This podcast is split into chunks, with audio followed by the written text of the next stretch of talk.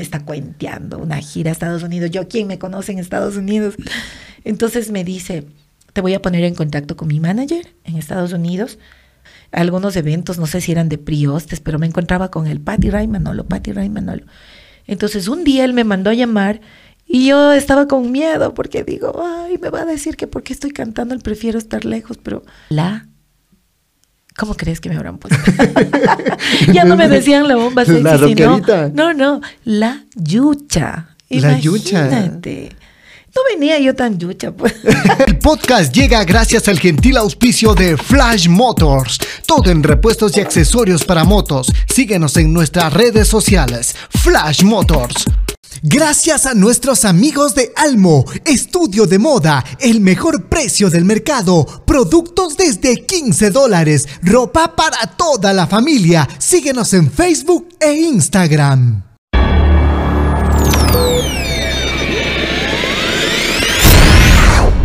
Mauri Garnica. Mauri Garnica. El podcast.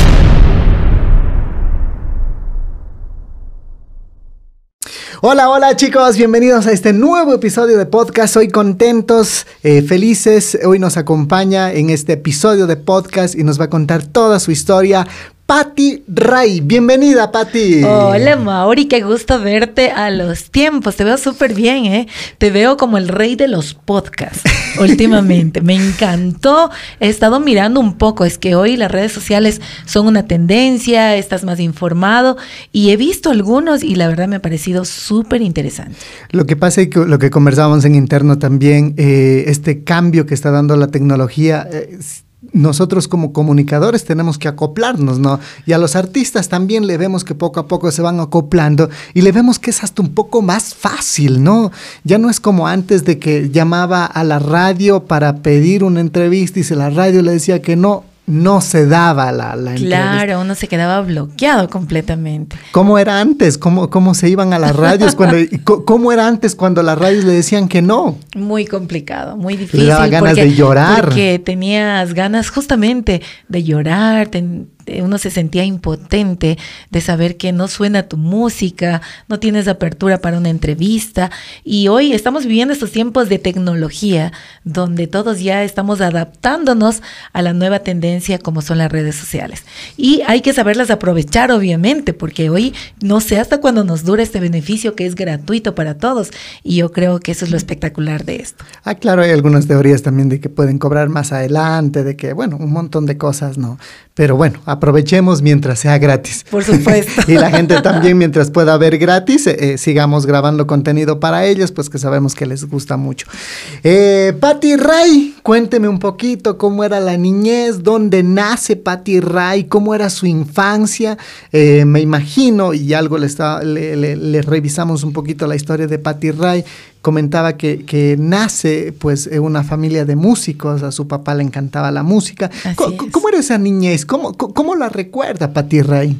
Ay, muy linda, una etapa muy linda, puesto que mira que ahora no lo tengo a, a- a mi padre conmigo y entonces él era el fans número uno mío, donde siempre él anhelaba que llegue a ser una artista reconocida, eh, siempre estaba pendiente de los entrenamientos, me hacía cantar música ecuatoriana a los seis años de edad y yo lloraba porque una niña ¿Y por cantando... qué lloraba eh, Porque- cantando a los seis por- años? Porque si de pronto él me hacía cantar algo como de niños, me hubiera sentido feliz, pues. Pero que te pongan a cantar un pasillo, un albazo, ¿cómo no vas a llorar? Pues con seis Pero- años de edad. pero yo lloraba. El, el- el sentimiento, digo yo, y el sentimiento, no sé si es que estamos errando, uno lo, lo va identificando cuando es un poquito más grande, ¿no? 15 años, que porque llora porque me ha dejado la novia, porque falleció alguien, y ahí va uno entendiendo Claro, el, mira, yo tengo, por ejemplo, en mi mente una canción que nunca la olvido porque me hacía ensayar todos los días. Era, era un Él buen, tocaba la guitarra, era un buen ¿no? Guitarrista y requintista de los buenos.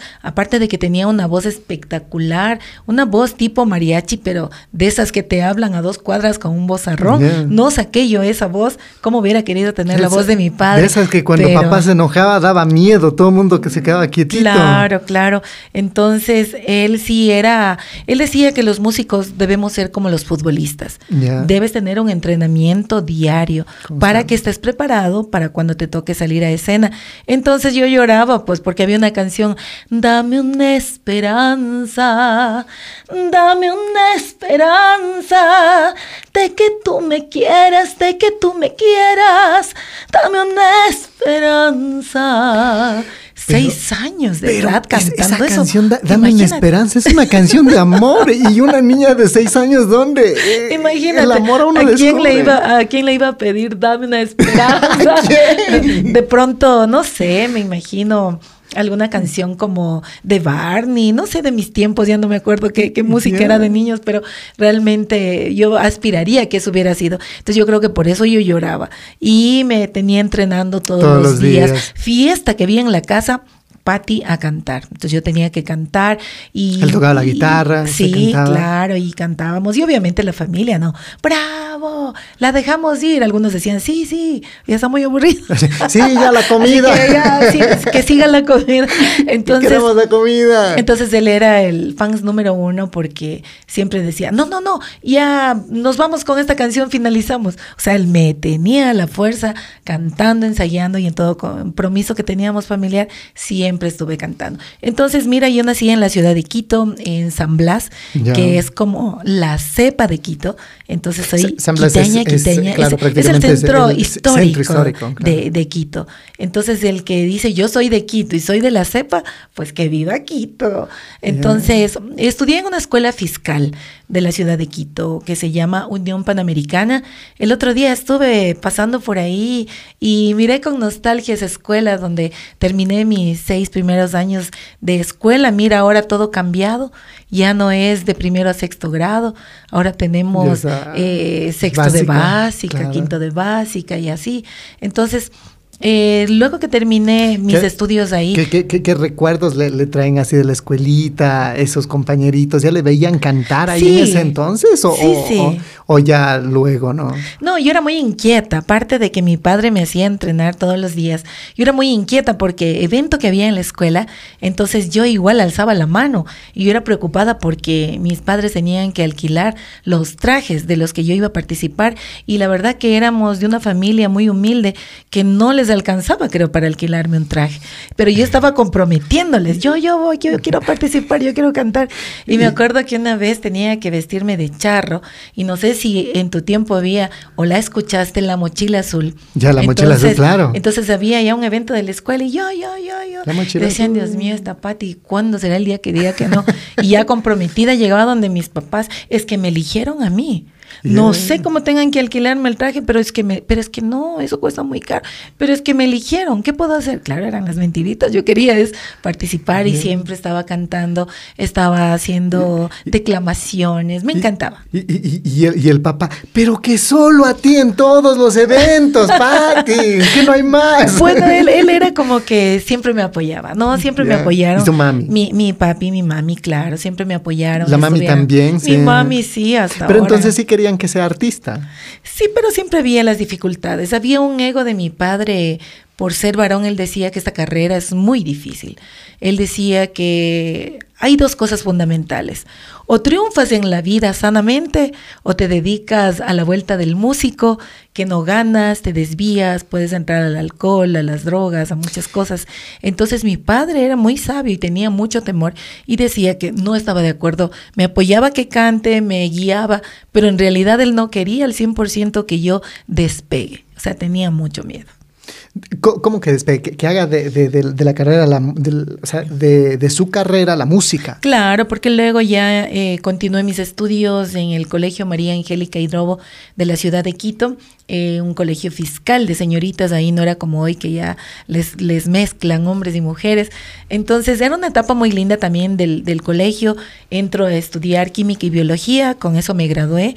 Y entonces entré a la estudiantina del colegio también. O sea, si en la escuela estaba cantando todo el tiempo, cuando entré al colegio primerito, averigué hay una estudiantina de música. Voy acá, yo quiero cantar en este grupo, puedo tocar. Y era tan inquieta que quería hacer algo. Pero, pero, a ver, yo veía y revisaba que, que, que Patty Ray en sus inicios era muy tímida. ¿Cómo es eso? O sea, Sí, era- justamente. Era, tímida, pero le gustaba estar en eventos. O sea, le gustaba llamar la atención a Patty. O sea, mira, mira lo que es las cosas. Yo era una persona muy inquieta, muy hiperactiva, me encantaba participar, pero no me gustaba hablar. O sea, Por decirte, cuando yo ya formaba parte de algunas agrupaciones, si me decían cante, yo me ponía ahí, cantaba el tema que me tocaba y teníamos la presentadora, animadora, la que decía, buenas noches, somos tal grupo, y hablaban y todo, y yo le quedaba viendo así, como, como facilidad. absorta, decía, ¿cómo puede hablar esta persona así tanto? Y yo estaba, y alguna vez una chica, una compañera artista, no, o sea, del, del grupo, de la estudiantina del colegio, faltó a un evento y era en un hotel muy importante de Quito. Imagínate, yo era atemorizada, toda la gente de, de terno, todos bien elegantes, era así como súper cool el, el evento. Y Anilladito, como le decimos ahora. Exactamente, y entonces yo apenas que, que tendría unos 16 años, me parece, y, y entonces estaba muy tímida. Y me dijeron, ¿sabes qué? Carmita Ordóñez, si me estás viendo, pues te mando un extenso saludo, un- una compañera de ese tiempo. Y ella faltó, que era la que hablaba. Entonces ese momento me dijeron, Patti, te pones al frente de todo. Imagínate, para alguien que canta, porque parece fácil estar en cámaras, parece fácil estar a hablar, pero, pero me pareció interesante porque gracias a que faltó a- aquella compañera de música, pues despunté. Creo que solo necesitaba que me pongan al frente. Tenía unos nervios, no sabía qué decir. Creo que me quedé por algunos segundos así eh, quieta y de pronto empecé a, pensar qué, qué digo, qué digo. Entonces, buenas noches, bienvenidos. Somos la estudiantina del Colegio María Angélica Hidrobo. Esperamos que disfruten. Y creo que me fui de largo y desde ahí, Dios mío, no hay quien me pare. Así que mejor si vas a hacer una entrevista me avisas, porque si no yo voy hablando y no vas a tener que preguntarme No, yo- nada. Yo, yo lo estoy escuchando todo. Eh, eh, su papá siempre eh, pues, fue muy minucioso, no quería que cante, o sea, le gustaba que se presente, pero en casa. O sea, que, que Exacto. cante solo en la casa, ¿cómo es eso? ¿Por qué? Exacto, solo para las reuniones familiares. Eso te digo que yo creo que él tenía mucho temor. Quizá él tendría alguna mala ¿Él- experiencia. él vivía de la pero, música? Pero sabes que no, no, no. Mi papi tenía otro negocio muy aparte, pero Pero lo hacía la música Pero por la hobby. música sí lo hacía por hobby y porque lo hacía tan bien y porque todos nos sentíamos tan orgullosos de oírle cantar. Es que tenía una potencia de voz impresionante. En ese tiempo te cuento que no teníamos la tecnología de ahora como para poder tener, por ejemplo, yo no tengo un video grabado de lo que él cantaba, de lo que él tocaba, porque eh, te estoy hablando de hace muchísimos años, cuando yo tenía 30, apenas 40 seis- años. cuando apenas tenía, claro, seis años y mi padre tenía una carrera muy linda, él cantaba, le encantaba mucho la música mariachi y entonces él cantaba Tocaba así ya con de- artistas de, de- Miguel de- Aceves Mejía, le, le, le gustaba mucho las rancheras y por ende esa música, no sé si has escuchado a la mayoría de mariachis, Claro. tienen unas voces, pero No, y sacan pecho y- súper potentes. Claro. Entonces, te cuento que uno de los ejemplos que nos dejó es que él nunca tomó, nunca tomó en su vida. Y mira que ahora con la experiencia, los años, la vida que tengo, la pareja que tengo, no toma, nunca ha tomado vino, nunca ha tomado una cerveza, nunca ha tomado. Mi padre decía que el día Su, que... su papi nunca había tomado ni Nunca ha ni tomado y, y- y mi esposo actual tampoco, ha tomado nunca en su vida. Pero hoy es ¿Se el día. pase, pase para brindar. Entonces, mira, él me decía que él creo que veía en el mundo musical que sus compañeros artistas tomaban, no llegaban a la casa. Eh, yo creo que alguna experiencia de esas él miraba en sus amigos, porque mi padre sí fue un ejemplo. Era un ejemplo de, de amor, de, de enseñanza, y decía que cuando alguien te, te, te brinde licor, mejor le digas, no, no tienes algo de comer mejor. Entonces él era muy goloso No y siempre tengo nos, salchipapas siempre, aquí. siempre nos contaba eso y, y me parece muy lindo de, de su parte, pero yo creo que como un padre protector no quería que haga esta carrera profesionalmente. Creo que quería que la haga Lo quizá que- para encantar a la lo que, familia. lo que pasa, lo que pasa es que él como, como, como artista, como dice usted, eh, tal, tal vez eh, vio ciertos comportamientos, porque Exacto. bueno, antes, antes también la, la música era así como que el artista era un poquito más, más eh, borracho, como que era mujeriego. Claro. Las mujeres no, no, no se les veía mucho en escenarios, muy pocas, Ah, ¿no? muy poco. Claro, muy Sería poco. machismo también. También, claro. Claro. Imagínense, y, y una muestra de, de- de ellos es, por ejemplo, Julio, Julio Jaramillo, ¿no? Con tantos Claro. hijos que, que- que tuvo, entonces Claro. todo mundo eh, tenía, y era la profesión del artista era como con un poquito denigranda, ¿no? Claro, y tomaban también, tomaban mucho. Entonces yo creo que ese era el temor que tenía mi padre y, y ¿sabes que lo- la tristeza más grande que tengo en mi vida es que en, en el momento que yo estuve despuntando ya eh, en la parte musical con ¿Qué te digo? Con dificultades, porque mi madre, aquí entra la parte importante de, de mi carrera, mi madre, ella me acompañaba, era como, como mi alcahueta, la que, la que decía, yo te apoyo, tú vas a llegar muy lejos. Y nos salíamos escondidas en un taxi para ir a cantar en una peña, porque en nuestros tiempos solamente habían peñas donde el artista se presentaba, eh, peñas donde los artistas cantábamos, qué sé yo, para unas 200 personas, que era como lo más grande. Y, y por lo general las peñas eran solidarias, ¿no? Y- y- Gratis, o sea, yo iba a claro. cantar gratis, a mí me pagaban solamente para el taxi que me alcanzaba para la ida y la vuelta, o sea, para llegar al evento y no es que llegabas y te decían venga y cante, yo tenía que esperar que todos los artistas estelares, los famosos, canten y a mí me tocaba cantar al final, si habían 200 y a mí me tocaban unas 30. Entonces No. me tocaba cantar para esas 30, pero yo decía, de esas 30 voy a dejar la huella para que esas 30 Me cuenten a la siguiente semana los que vayan y así la luchamos y mi mamá me acompañaba y cuando entrábamos calladitos de madrugada, entonces mi papá nos sentía. Entonces, claro, eran, habían Pero- broncas, habían pero- broncas con mi mamá, la Claro, verdad. porque digo, o sea, al fin y al cabo su papi y su mami dormían juntos, ¿no es Claro, cierto? Y- claro. Y, que ya cualquiera siente cuando alguien se acuesta al lado, y que ¿no? no, está, Y no que está en la está, casa. claro. Ya va a ver que Patty no está, no están las dos, ya se fueron de canto. Entonces, claro, sí había, había estos conflictos entre ellos y yo trataba de, de calmarles, pero sí, sí, eran unas broncas muy feas porque él le faltaba el respeto a mi mamá, pues le decía, ¿cómo es posible que tú, que tú le, le lleves, que ustedes son mujeres a esta hora, a la madrugada? ¿Qué van a pensar que son ustedes? ¿Qué clase de mujeres que vienen a la madrugada? Es que el machismo Entonces- también. entonces, el, machismo en esa época más fuerte también, ¿no? Claro, claro, claro. Entonces, esos conflictos lo tuvimos por años y mi mamá se aguantó. A Dios gracias, mi papá no era de los que pegaba, o sea, no, no era que le pegaba a golpes a mi madre o a mí, pero yo creo que mejor hubiera sido un golpe, porque cuando habían estos conflictos el vocabulario era muy fuerte y a veces yo creo que las palabras duelen más que un golpe físico. Claro.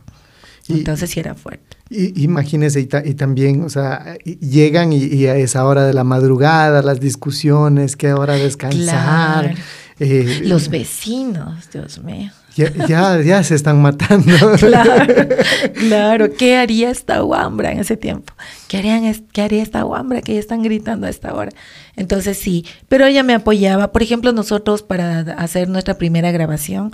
Pero, eh, pero bueno, est- esta- estaban en el colegio. eh, Sí. es- ¿Hasta ahí no pasó nada o, o ya empezaban a, a- a- a- a tener eventos? En esa a parte empieza, en esa parte ¿En la parte del empieza- colegio mismo ya? Eh, no, los conflictos entran, yo termino ya el colegio, me gradúo, como te contaba, de química y biología, y estaba buscando una carrera anexa a lo que, a lo que iba con lo que me había graduado, pero no había. Y para no quedarme sin estudiar en la universidad, entré a estudiar en la Universidad Central de Quito Psicología Educativa. O sea, muy desapegado de... Yo ahora entiendo, digo, hoy cómo me hubiera encantado haber estudiado comunicación social. Claro. En ese tiempo yo quería estudiar turismo, que también me encantaba, junto al inglés, pero no habían las posibilidades económicas para, para estudiar esa ya, carrera. ya esas carreras Pero en como- universidades privadas. Pero como para no quedarme así sin estudiar, entonces decidí entrar a psicología educativa. Entonces entré al preuniversitario, me hice tirapiedras y entonces ahí a protestar porque subía el gas y todo. Y vamos a las marchas, compañeros y todos. Entonces formé parte de la FEGUE también y sin embargo, o sea, era una carrera, ahora una época distinta porque cuando sales del colegio empiezas a vivir ya tu vida. Y, Y, sobre todo usted que estuvo en, una, car- en un colegio de señoritas, donde, Claro. donde eran, me imagino, de, de, de- de monjas. No, no de monjas, pero... o Pero bien estricto. No era como, y como te digo, que ya les unen, que no le veo malo tampoco, ¿no? Pero te cuento de, de mi tiempo era el colegio de señoritas, de señoritas, el colegio de varones, de varones, que, que me parece que los colegios de Quito, el Mejía, el Montúfar, hoy son mixtos, me parece. Entonces, Claro. eso es como raro para los que estudiamos sabiendo que ese era colegio de varones. Entonces, el machismo como que se quedó de lado. Y entonces, cuando yo ya me gradúo, entro al preuniversitario, conozco más gente, me independizo y entonces empiezan que va a haber tal festival folclórico en la universidad. Yo me apunto. Entonces yo ya estaba. la claro. yo era en todo. Entonces cuando yo ya entro al, al preuniversitario y hago mi primera presentación en el hemiciclo de la universidad y eran por miles los estudiantes, entonces yo era más nerviosísima. Decía, Dios mío, ¿para qué me ofrecí? Tengo miedo, están un montón. ¿Cómo hago? ¿Cómo voy a salir de esto? Entonces yo canté y mira que ese canto me sirvió este, dos cosas, porque entré a tocar la guitarra también.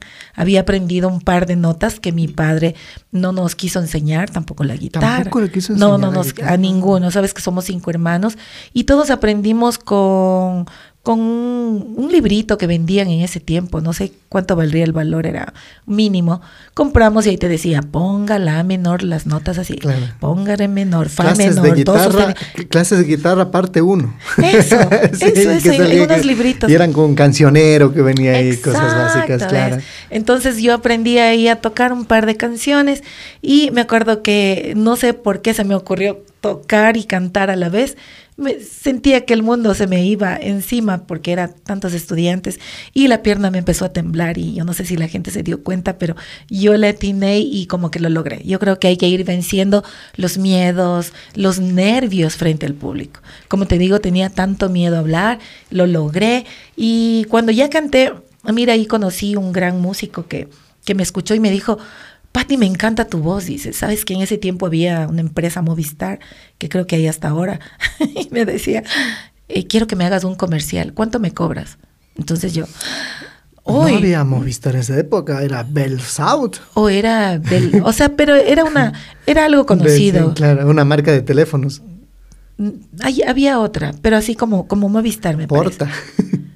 O esa misma, Bell South, creo que era. Bueno, pues, pero era una marca conocida. Y entonces, el que me digan que cuánto les cobro para hacer una cuña publicitaria y yo me quedo, yo me quedo, o sea, claro, ese, ese tiempo un jingle te dice. Pero yo no, o sea, que te digan cuánto me cobra. No, Tú dices, no, yo no sé, yo no sé nada de esto y pagarán por poner la voz. O sea, claro, no ves que desconocemos absolutamente todo. Entonces me dijeron, ya, yo te doy la dirección del estudio de grabación y, y claro, era mi primera visita a un estudio. Entonces tú llegas y las consolas de antes, esas gigantes, ya con una de perillas así larguísima. Y el hecho de ver un Wow, micrófono, así. cosas, Claro, ¿no? y yo así, como la India María en Nueva York. Entonces miraba todo y decía, wow, ¿y qué es esto? ¿Y cómo? ¿Qué? ¿Cómo se graba? O sea, nunca sabía dónde tenías que ponerte, en qué cuartito, acústico, Ah, claro. todo, o sea, para que Las puedas, grabar, claro. Entonces, ¿Y cómo le, cómo le fue con ese comercial? Sí le pagaron, pero... me pagaron, me pagaron, no recuerdo cuánto, pero para mí era Bastante. o sea, una felicidad, pues, porque era mi primer billete que lo había visto, no por el canto, sino por, por ese jingle que hice. Y después... Y el escucharse en radio esta, también. esta, esta misma persona me dice, Patti, sabes que tenemos amistades con los dueños de una peña muy importante y quisiéramos que cantes acá. ¿Cuánto les cobrarías? Entonces, igual, no sabía a quién averiguar, a quién le digo. A mi papá, como le digo, él no quería que vaya. Entonces tenía que buscarme cuánto será de cobrar. Le decía, usted dígame, ¿qué presupuesto tienen? No sé. Y yo creo que era tan ingenuo que les decía, o sea, dígame usted lo que usted me dé. No, no pasa nada, yo voy y canto. Entonces no, no, no sabía nada de nada. No sabía Ajá. cuánto se cobra, cómo se hace, nada. ¿Y cómo le dan en esas peñas? Entonces me llevaron y me iba bien, me iba bien porque, como te digo, una vez que ya empecé a, a descubrir el ángel que tiene Patty Ray, porque yo he sentido que dentro de todo este trayecto musical, un artista no tiene que ser perfecto, un artista no tiene que ser completamente afinado, es mi percepción o es mi vivencia. Eh, he notado que, que el ser tú mismo, el demostrar lo que tú eres, botar tu esencia natural sin que nadie te exija, sin que nadie te obligue, que seas tú, que creas en ti, eso funciona. Y empecé a sentir eso y pasaron, pasaron algunos años en la universidad y a todos me decían, Patti, Patti, que cante la Patti en tal festival y yo feliz iba a cantar gratis, donde me digan, vamos, vamos. Entonces llega un momento en el que en el que digo, no, ya quiero, quiero ver si grabo, cómo será de grabar. Pero ya le, iban, ya le iba bien en, en, Peñas, ya, porque ese tiempo solo Peña. Claro. O algunos shows así cortitos, pequeñitos. Y... Sí, solo así. Y todos los eventos que me salían era por recomendaciones. Decían, quiero que le veas a esta guagua. En Quito te dicen así cuando estás jovencito. Y quiero que le veas a esta guagua, me encanta, es impresionante y todo. Entonces me contrataban y, y todo era porque se iban eh, pasando la voz. Entonces, de esa manera estaba en Peñas y todo. Y de, de este mismo músico me dice, Patti, ¿qué tal si grabamos un tema contigo? Dice que queremos probar, a ver cómo te va y todo. Nos gusta tu voz. Entonces hicimos una canción y la verdad que no pasó nada. ¿Cover? Sí, fue un cover. Fue un cover y, no pasó nada. No pasó nada porque... ¿Qué, qué, estilo era ya para esa época? Era, era una, como una cumbia ecuatoriana. Una cumbia ecuatoriana. Eh, yo, honestamente, en ese tiempo era muy rockera, completamente rockera, y ahora soy rockolera. Entonces, cuando me dicen, ¿te gusta el rock? Sí, me encanta, rockstar. Entonces, te cuento que tuve que ir dejando de lado las cosas que a mí me gustaban, porque me di cuenta que mucha gente me sugería y me decía, de la gente que estaba en el medio, decía, Patti, eres jovencita, tienes talento, ¿por qué no ingresas a la música popular? Y ahí me ponían de ejemplo a la señora Susana Aymara, Anita Lucía Proaño, y, y ellas ya eran muy, muy famosísimas. Entonces yo era eh, un pelito de, de, de, como de un gato para poder estar al lado de ellas. Entonces era muy difícil. Y claro, yo, yo les miraba y decía, wow, son tan inalcanzables, decía yo. Entonces, cuando decido eh, querer grabar con una empresa, pues alguien me pasa el contacto, eh, me dice, Patti, necesitamos una cantante para un grupo musical. Eh, ¿Estás de acuerdo? Entonces dije, sí, sí, claro, lista, vamos, o sea, donde me digan que cante yo iba.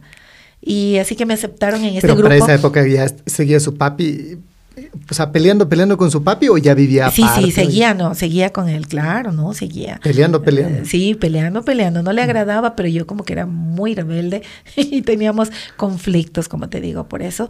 Y entonces... Entra un grupo musical. Entró este grupo musical.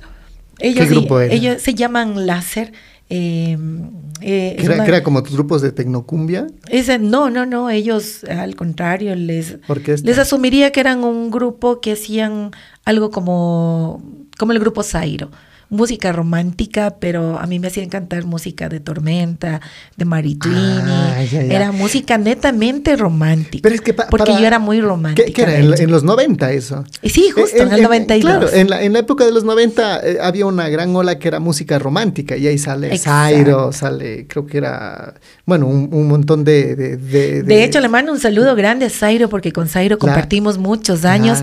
Este... La leyenda también me parece que había por ahí. Exacto, sí, sí, sí, sí. Entonces, cuando yo ya entro a esta, esta agrupación, empezamos a viajar. Ellos sonaban mucho en Colombia. Entonces, yo empiezo a viajar a Colombia, empiezo a, tener dificultades en la universidad, mis estudios. Y entonces era como que, ¿qué hago? ¿Cómo hago? Entonces empecé a arrastrar un par de materias. Me tocaba estudiar la mañana, la tarde, la noche. Alguno que otro profe me ayudaban ahí. Le decía, yo le canto en su cumple, pero ayuda. Entonces empecé a viajar mucho a, Colombia con este grupo. Nos iba súper lindo, súper bien, pero en Ecuador no nos conocían. En Ecuador no nos conocían, pero sin embargo en la Amazonía habían muchos conciertos donde compartíamos todo el tiempo, eran broncas con Zairo con Zairo, porque siempre el, el grupo Láser y Zairo eh, como que hacían casi como la misma música. Con el mismo show. Y el mismo show, entonces me parece, ahora que ya entiendo, porque en ese tiempo yo no entendía mucho de esto, pero sí habían conflictos. Entonces, como por ejemplo que te desconectaban un cable para que te vaya mal, o el sonidista de lo que estaba bien su otro grupo, a nosotros nos fregaban, qué sé yo, el sonido de la guitarra. Habían esas cosas, de verdad Ah, que no, había. ¿en serio? Para la época. Claro, para ese tiempo. Entonces, eso es lo que, lo que recuerdo. Y de, y de este grupo aparece eh, un personaje que se llama Luis Ernesto Terán de las Estrellas 10 sobre 10 de la ciudad de Quito. Y él es el que era el manager, se hizo manager de la agrupación y con él viajábamos todo el tiempo a Colombia. Fue así como él me dice, Patti, ¿por qué no has pensado en independizarte y hacerte solista? Digo, porque realmente yo lo veo bien difícil. Nadie quiere tocar ni la música de la agrupación, así. Éramos tan famosos en Colombia y en, en Ecuador se Es- hacía es- duro. Esto digo, pa- pasaba un fenómeno tan extraño, ¿no? Que había muchos eh, eh, eh, solistas, había muchos eh, grupos que pegaban bastante fuerte en, en Colombia, pero en Ecuador no pegaban, ¿no? Había un fenómeno, eh, por ejemplo, el de Zairo, el de éramos, ustedes. éramos ese grupo. No, pues Zairo ya tuvo, hizo su nombre desde ahí. Sí, O sea, pero en Zairo Colombia hizo- sonaba mal. Claro. E incluso, por ejemplo, me atrevería a decir hasta Willinson me parece que sonaba bastante fuerte por, por la parte de, de- de Colombia. Y así había un poco de artistas que sonaban más en Colombia, que no debería ser así, porque primero deberíamos sonar en nuestro país. Claro. Bueno, lo bueno es que eso fue mi anécdota en la agrupación. Ya cuando Luis Ernesto Terán me da la oportunidad, porque él era el organizador de los eventos 10 sobre 10 de las estrellas, 10 sobre 10 en la ciudad de Quito, y estar en un evento solo de telonero, o sea, que te hagan abrir ese, ese concierto, tenías que ser poderoso, pues. Pero sin embargo, cuando yo fui eh, a algunas estaciones de radio, me decían, no, te falta todavía, te falta, no, no, no. No, a ver, ¿qué, qué trajiste de música esta canción? No, no, no, uh, esto está fatal. Pero ya Te un, un. CD con el, ¿qué digo? Un disco, ya grabaron para, para la época. Sí, pero era romántica. En sí, las estaciones en Quito eh, había como que el apoyo si tú grababas música popular ecuatoriana. O sea, tenía que ser netamente ecuatoriano. O sea, chicherito, digámoslo así. Nada de que una balada niñada que O le pongas. rocola. O rocola, rocola, Rocola también. también que estaba para la época. Pero eso te digo, en cambio, como yo estuve en un grupo muy romántico, llegar a cantar la chicha se me hacía difícil, muy difícil. No me apegaba, la verdad. Entonces Luis Ernesto me dice, oye, tú tienes ahorita el chance, tienes la juventud, tienes todo, así que ponte pilas. Vamos, yo te, hablo, yo te ayudo a hablar con una casa disquera. Entonces él habla con doña Lola Zapata de, De Producciones Zapata Zapata. Internacional y llego con ella y dice, a ver, ¿qué tiene esta guagua? Entonces revisó y dice, "Mm, sí, sí, sí, sí puede valer, dice, a ver, que me traiga unas fotos. Entonces, en ese tiempo estaba ya eh, Tania Paredes Aymara, ¿te acuerdas? Yo entré en la época de, de Tania, ahí entré a la empresa. Entonces me aceptaron en la empresa, pero como yo era tan ingenua, estaba tan feliz, dije, la empresa me presta el sello prácticamente, o fui yo quien pidió el que me presten el sello. Pero la inversión de la música la hice con mi madre. Como no teníamos dinero, mi madre fue a sacar al chulco. ¿Has oído eso? Claro, Eh, sacar el ah, dinero eh, al chulco. eh, o, sea, claro, pides, y- o sea, pides prestado para la producción de, de, en ese tiempo era un disco de 45 revoluciones. O sea, un disco de carbón.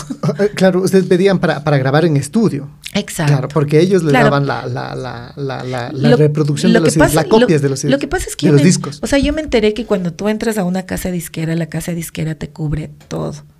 Pero yo era tan ingenua que yo cuando hablé con ella le pedí que solo me preste el sello y que yo voy a cubrir todo.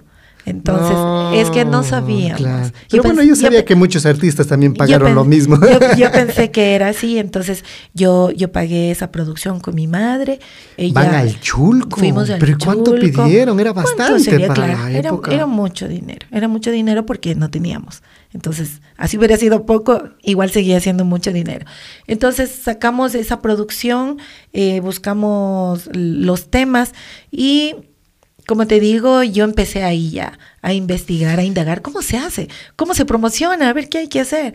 Entonces recuerdo que me invitaron en un canal importante por primera vez a cantar y estuve tan feliz que entonces rápido, muy pilas, me fui rápido al, al productor. Hola, ¿cómo te llamas? Eh, ¿Me puedes dar tu número de teléfono? ¿Será que me puedes invitar otra vez? No sé, en 15 días, en un mes. Ah, qué chévere, Pati. ¿De verdad podrías acompañarnos? Coqueteándole al productor. Yo, no, no, más pidiéndoles el número siempre para que me inviten al programa. Y siempre estaba pendiente de pedir números porque es difícil tener un contacto Claro. adentro para que te puedan eh, invitar a algún evento importante, qué sé yo, fin de año, Navidad, fiestas de Quito, son donde, lo- donde los canales grandes hacen grandes eventos y esa era como nuestra pantalla para que te des a conocer, pues, en un canal a nivel nacional. Entonces, así fue como, como, Pero, como pero ¿y logré- qué? ¿Cómo, le fue con el, con el, o sea, graba, a ver, pide al chulco, graba su disco, y, y cómo le fue con la pro- Y, sale con el que- sello, sale con el sello de producción. Pero le fue bien con la primera. Y, con- y con la- entonces me mando a hacer una, una, una cuña publicitaria y yo pagaba para que salga eh, Producciones Zapata Internacional. Y había muchas colegas de artistas que me odiaban. Y yo decía, pero ¿por qué me odian? ¿Por qué, por qué se sentía mala vibra? Cuando nos llevaban en la van para, pro- para promocionar en otras ciudades, se sentía un poco de egoísmo. Y entonces ¿Quiénes eran entonces, esas niñas? entonces mm, ya ni me acuerdo. Mentira, sí se te, pero te acuerda. cuento que, o sea, Bueno. una, o sea, como experiencia es que Sigue, sigue cantando es aún. Que, es que había, es que había como ese, ese Celo. Ese celo profesional donde el resto de artistas que pertenecían a la empresa pensaban que la empresa me cubría todo. Pero era yo quien movía. O sea, la- usted pagaba sus cuñas en las pagaba radios mis allá. cuñas en las radios, quiero que suene en esta radio, en esta. Te pongo un ejemplo, porque en ese tiempo nosotros ganábamos en sucres. Entonces, por decirte, si a mí me pagaban 50 mil sucres, esos 50 mil me costaba pagar una promoción en, eh, de una cuña. Entonces, lo que ganaba era para pagar, o sea, no me quedaba nada. Pero yo invertía, invertía y luego fui entendiendo Pero que, esa es una jugada que inteligente. era, que era como una inversión que yo hacía. Y entonces, viendo toda esta movida, pegan las canciones. Pegan porque era el lado A y el lado B del disco, así se llamaba antes. Claro. No sé si recuerdas. Sí, tú. sí. Entonces, como pegan estas dos canciones, era impresionante cómo la gente iba a verme eh, en los eventos solo por una canción que fue la primera que, pegó. ¿Cómo se llamaba la...? Se llama Triste y Sola. Esta canción pegó muchísimo. Y, y después de esta canción me pega una segunda canción que se llama En un vaso de cerveza. Entonces, esos dos temas yo los grabé con Naldo Campos en Guayaquil, me fui en avión, primera vez que me había subido en un avión. Dios pero mío, para la no época, podía creer. Pero para la época usted estaba bien en, eh, para irse en avión, porque ese tiempo se iban por poco y hasta en caballo allá a Guayaquil. O sea, me voy y era emocionada y asustada porque me había puesto el cinturón del avión. Ya. Feliz, les miraba cómo se colocan y entonces, ahora záfate si puedes, pues para bajarte. No sabía cómo abrirme de verdad el cinturón del avión y miraba a todo el mundo y no sabía cómo decir, sáquenme de aquí, cómo se... Buscaba botones, le jalaba, le estiraba, le buscaba como si fuera un cinturón de, de un pantalón y no valía y me sentía a morir hasta que me tocó. Por favor, me ayudas. A la ¿Cómo se- zapata. Claro que no, no, creo que era al- alguna persona de ahí, pero es vergonzoso realmente. y después le digo, perdón, es que es mi primera vez aquí. No, no pasa nada, solamente destápale, le abres así. Y digo, tan fácil y no encontré esa parte para destaparme el cinturón. Entonces llego a grabar con el maestro Naldo Campos y me acuerdo que él me estaba haciendo unas correcciones de afinación. Entonces me dice, Patti, pero a ver, vamos a afinar esta parte. Y le digo, no, no, yo quiero que salga desafinado. ¿Y por Entonces, qué? Él me decía, pero Patti, ¿por qué dices eso? Esto tiene que salir afinado. Digo, no. Yo he escuchado que muchos artistas cantan desafinado y pegan. Y yo he pasado cantando afinada muchos años y no pego. Entonces necesito que este disco salga desafinado. ¿Quería llamar la atención con algo? Yo creo que sí. Yo buscaba, buscaba la manera de que alguien se dé cuenta que existo. Pero yo veía que usted, a ver, yo, yo y, y alguna vez yo me encuentro y descubro a Patty Ryan alguna vez yo cuando era niño, que tendría unos ocho años, Ya. Eh, eh, era niño y, y- y recién estaba empezando con su carrera eh, Patty Ray, bueno, no, Ya. ya, ya estaba un poquito más. Y, y, y por ahí le vemos y nos sorprende a Patti Ray en un evento en Loja. Ya. Por el cisne, por ahí, por, por Ah, lo- ya, ya, por la- por la claro. romería, claro. Y, Claro. y eh, eh, Patti Ray eh, estaba regalando un póster que a propósito, en mi familia cogí un póster y teníamos por ahí en la casa pegado, donde estaba una moto así. Así toda rockera, Casi ¿ya toda ves? rockera. Digo, Dios mío, esta mujer algún día la conoceré. ¡Wow! Imagínate. Y eso. y, y, o sea, y ahora viendo el marketing, pero trataba de llamar la atención porque para la época Claro. Era wow. Claro. O sea, y todo el mundo era enamorado de Patty Ray por, por la, o sea, sabía cómo llamar la atención. No, No, y sabías que aquí en el austro ecuatoriano fue la segunda ciudad que me dio la patada de la buena suerte y la que me acogió todas las semanas. Yo he trabajado en el austro ecuatoriano, como no, tienes idea de cabo a rabo. Entonces, cuando yo empiezo, como te digo, con esta etapa de, de, de sentir el cariño de la gente, ya iban cruzándose un poquito, ahora vamos a otra ciudad, vamos a La Tacunga, vamos a Ba- Ambato, ahora, ¿cómo logras la totalidad? Porque el país es grande. Claro. Y entonces, cuando yo vengo a promocionar en la ciudad de Cuenca, Dios mío, me bautizaron con, con un nombre acá que te va a parecer chistoso, A ver, ya, ¿cuál? ya- ¿Qué- qué- ya qué? te lo voy a decir. Entonces, cuando yo llego a cantar por primera vez, me parece que fue aquí en Tarqui, y llego a un evento así con la de gente, era un evento de priostes, y entonces todos se que quedan, era? todos se quedan asustados viéndome, chuta, esta creo que va a cantar algo de rock, de heavy metal, porque tenía guantes, cadenas, Sí, ropa negra, sí, que, que me gustaba. Solo faltaba la moto del póster. Solo me faltaba la foto del póster. Y entonces cuando entré a cantar, este se me vino a la mente, ¿qué pasaría si todas las artistas de, ese, mi tiempo, todas las artistas muy famosas y reconocidas, obviamente, cantaban con un estilo, con sus vestidos de brillos hasta los talones y, y sus peinados altos y todo, que yo también lo intenté, te cuento. Una vez fui a una peluquería y dije, por favor, quiero que me haga un peinado como Azucena y Mara. Entonces me levantaron el pelo y era una cresta así con gigante. Y me compré un vestido así de brillos y todo. Y entonces cuando me vi en un espejo y dije, no, es como que fuera Azucena y Mara. Bueno, ahora que la mando un gran saludo porque la, la quiero mucho a ella. y entonces Sí cuando... se llevan bien con Azucena. O sea, sí, bien, bien, no, pero nos hemos encontrado, hemos compartido giras. Y siempre es el ha sido lindo. Es, es una linda conmigo, no puedo decir otra cosa. Entonces, cuando, entonces yo creo que ahí yo estaba buscando mi identidad. Entonces dije, de pronto alguien que crea que, que soy rockera, pero voy a hacerme rocolera. Entonces empiezo a cantar en un poco de cumbias, la música de Selena, eh, de, Ana Gabriel, de Miriam Hernández, un- una mezcla de, de cumbias.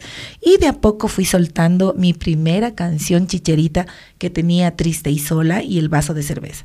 Entonces fui como que en el show metiendo un poquito a la línea que yo me quería encajar. Y Cuenca los amo, pero de verdad que los amo porque Cuenca me ha dado absolutamente todo.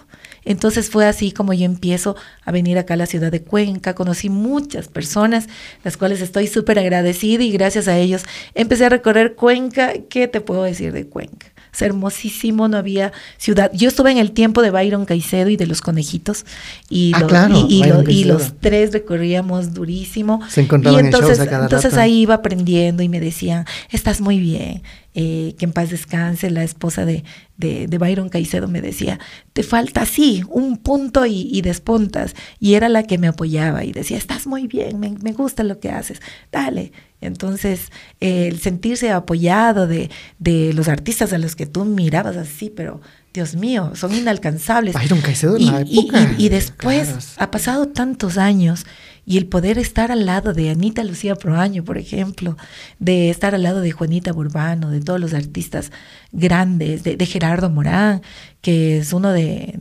es un buen amigo con el que compartimos algunas giras, trabajamos muchísimos años con la misma empresa en Estados Unidos.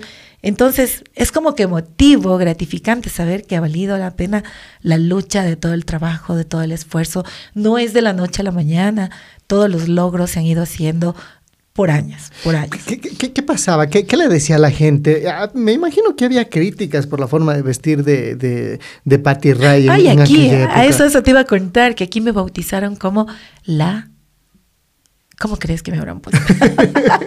ya no me decían la bomba sexy, La sino... No, no, la yucha. La yucha. No venía yo tan yucha, pues. venía así media heavy nada más, pero siempre dejando volar la imaginación de la gente. Pero me, te cuento que como anécdota, en algunos eventos que eran festividades de alguna virgencita, Me dijeron que cante con abrigo. No ¿En quiero que cante. Y he tenido, o sea, eso fue hace muchos años, ¿no? Fue hace Ah, claro, o sea, estamos hablando, ¿qué? De unos Sí. 20 años, 15 Eh, años atrás. De unos, a ver. Sí, unos 15, 20 años, sí, unos 15, 20 años. Claro, entonces me hacían cantar con abrigo que no se saque. Y recuerdo a un padre hermoso que era mi, mi fanático número uno en Azogues. Aprovecho para saludar a toda la gente de, de Azogues. Entonces, él siempre me contrataba porque decía, quiero una construcción para la iglesia de, de Azogues. Y, y, y es- aunque no crean, la yucha me llena todo esto. Y con ella sacamos el presupuesto y el mismo padre. decía, padre, pero no me digas así. Mi amor, tengo que decir lo, lo que siento. Es que así te dicen y llenas. ¿Qué podemos hacer? Tenemos que traerte. Así que gracias por ayudarnos y, y entonces yo como que les hacía una consideración económica, me parece, cuando era para estas labores sociales. Entonces, pero y llegamos y toda la gente de Azogues acudía y era lleno, full, o sea, hermoso. Por eso te digo, tengo los mejores recuerdos de, de la Desde la zona austral, claro. Pero, y, y veíamos, y eso decía, o sea, veía la forma de llamar la atención. Cantando desafinada con Naldo Campos, que, que era perfeccionista, según Naldo cuentan. yo, yo Naldo no- me quería cortar la cabeza y me dijo, no, esto en mi estudio no se da, así que vamos a afinarte. Pero ¿y vamos". qué pasó con esa canción? Pegó, Pegó, claro, así pegó, desafinada. Pegó. ¿Y ¿Qué decía, qué decía el Pero- resto de, de- de artistas? Porque pega y ahí empieza el celo, el celo profesional que se lo llama, Bueno, ¿no? no sé qué habrán dicho, solamente sé que la canción despuntó mucho. Pero ya le veían ¿Tú raro, te sí. acuerdas del tiempo de los piratas también, donde en las calles eh, habían los cassettes? Porque yo te estoy hablando de nuestros tiempos de, de hace muchísimos años, para la gente que es de, de, No mi soy tan época guagua. también. No soy tan guagua, pero sí. pero entonces recuerdo que ya la canción empezaba a sonar en las esquinas de los sectores del centro de Quito, digámoslo así. Siempre había en los mercados. Y los- yo me paraba en una esquina y decía, soy yo, esa soy yo. Y quería contarle a todo el mundo, miren la que está sonando ahí, soy yo en esa esquina. Claro. Y luego vas caminando a otra esquina y vuelves a escuchar tu canción y dices, soy yo. Y, o sea, te da una emoción sana. Entonces, esto te digo, no sé, luego los DJs necesitan la música que está en su auge para mezclar con, las, con los éxitos de los otros. Yo creo que ahí era los Pero ya en la época de inconvenientes. los. Yo creo que ahí era ya los inconvenientes, porque cuando empieza un artista, cuando sale una artista nueva, como que todo el mundo te ve mm, como lo peor o, lo- o lo malo, como competencia, digámoslo así. Entonces empiezo a salir, la segunda ciudad que me acogió, como te digo, fue el austroecuatoriano, recorrimos y trabajamos durísimo, durísimo.